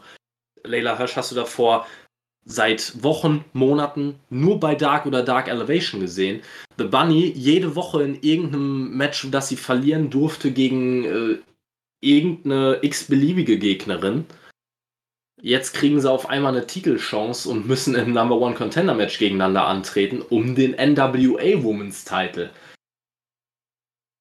Und darüber hinaus wurde nicht mal thematisiert, dass jetzt auf einmal Camille Brickhouse NWA Women's Championess ist und nicht mehr Serena Deep. Also, es war einfach, ach, sie sitzt da, sie hat den Titel, ja, dann wird sie wohl Champion sein. Also, ich weiß nicht, was ich dazu sagen soll, wirklich. Da stellt man seine eigene Division quasi hinten an.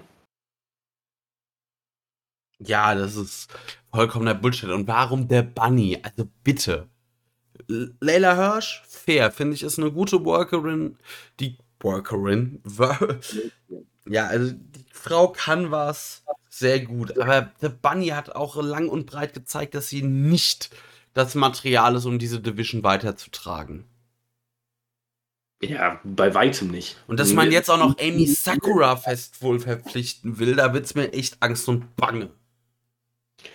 Es bleibt halt einfach dabei, ich kann AEW nur ans Herz legen, wenn Kenny Omega diese Division bookt, dann sucht euch irgendjemanden, der was von seinem Job versteht.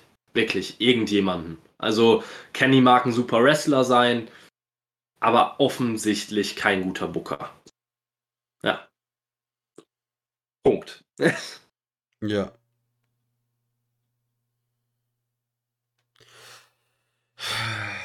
Katastrophe. Naja, hoffen wir, dass das da mal besser wird.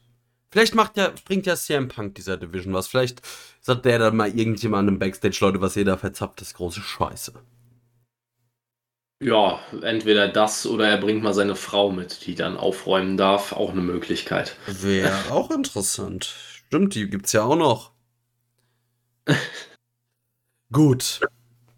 Aber ich würde sagen, wir machen Schluss für heute.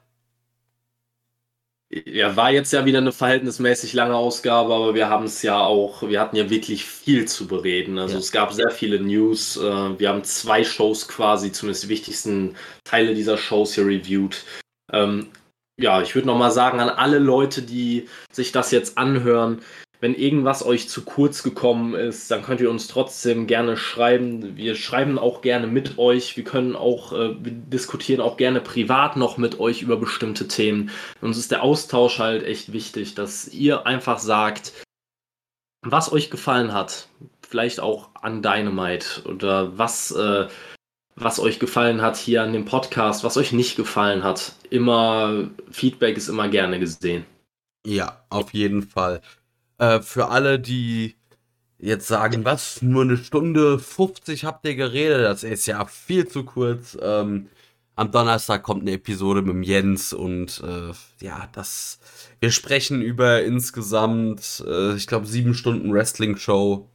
Da wird ein bisschen, da, da haben wir ein bisschen was zu tun.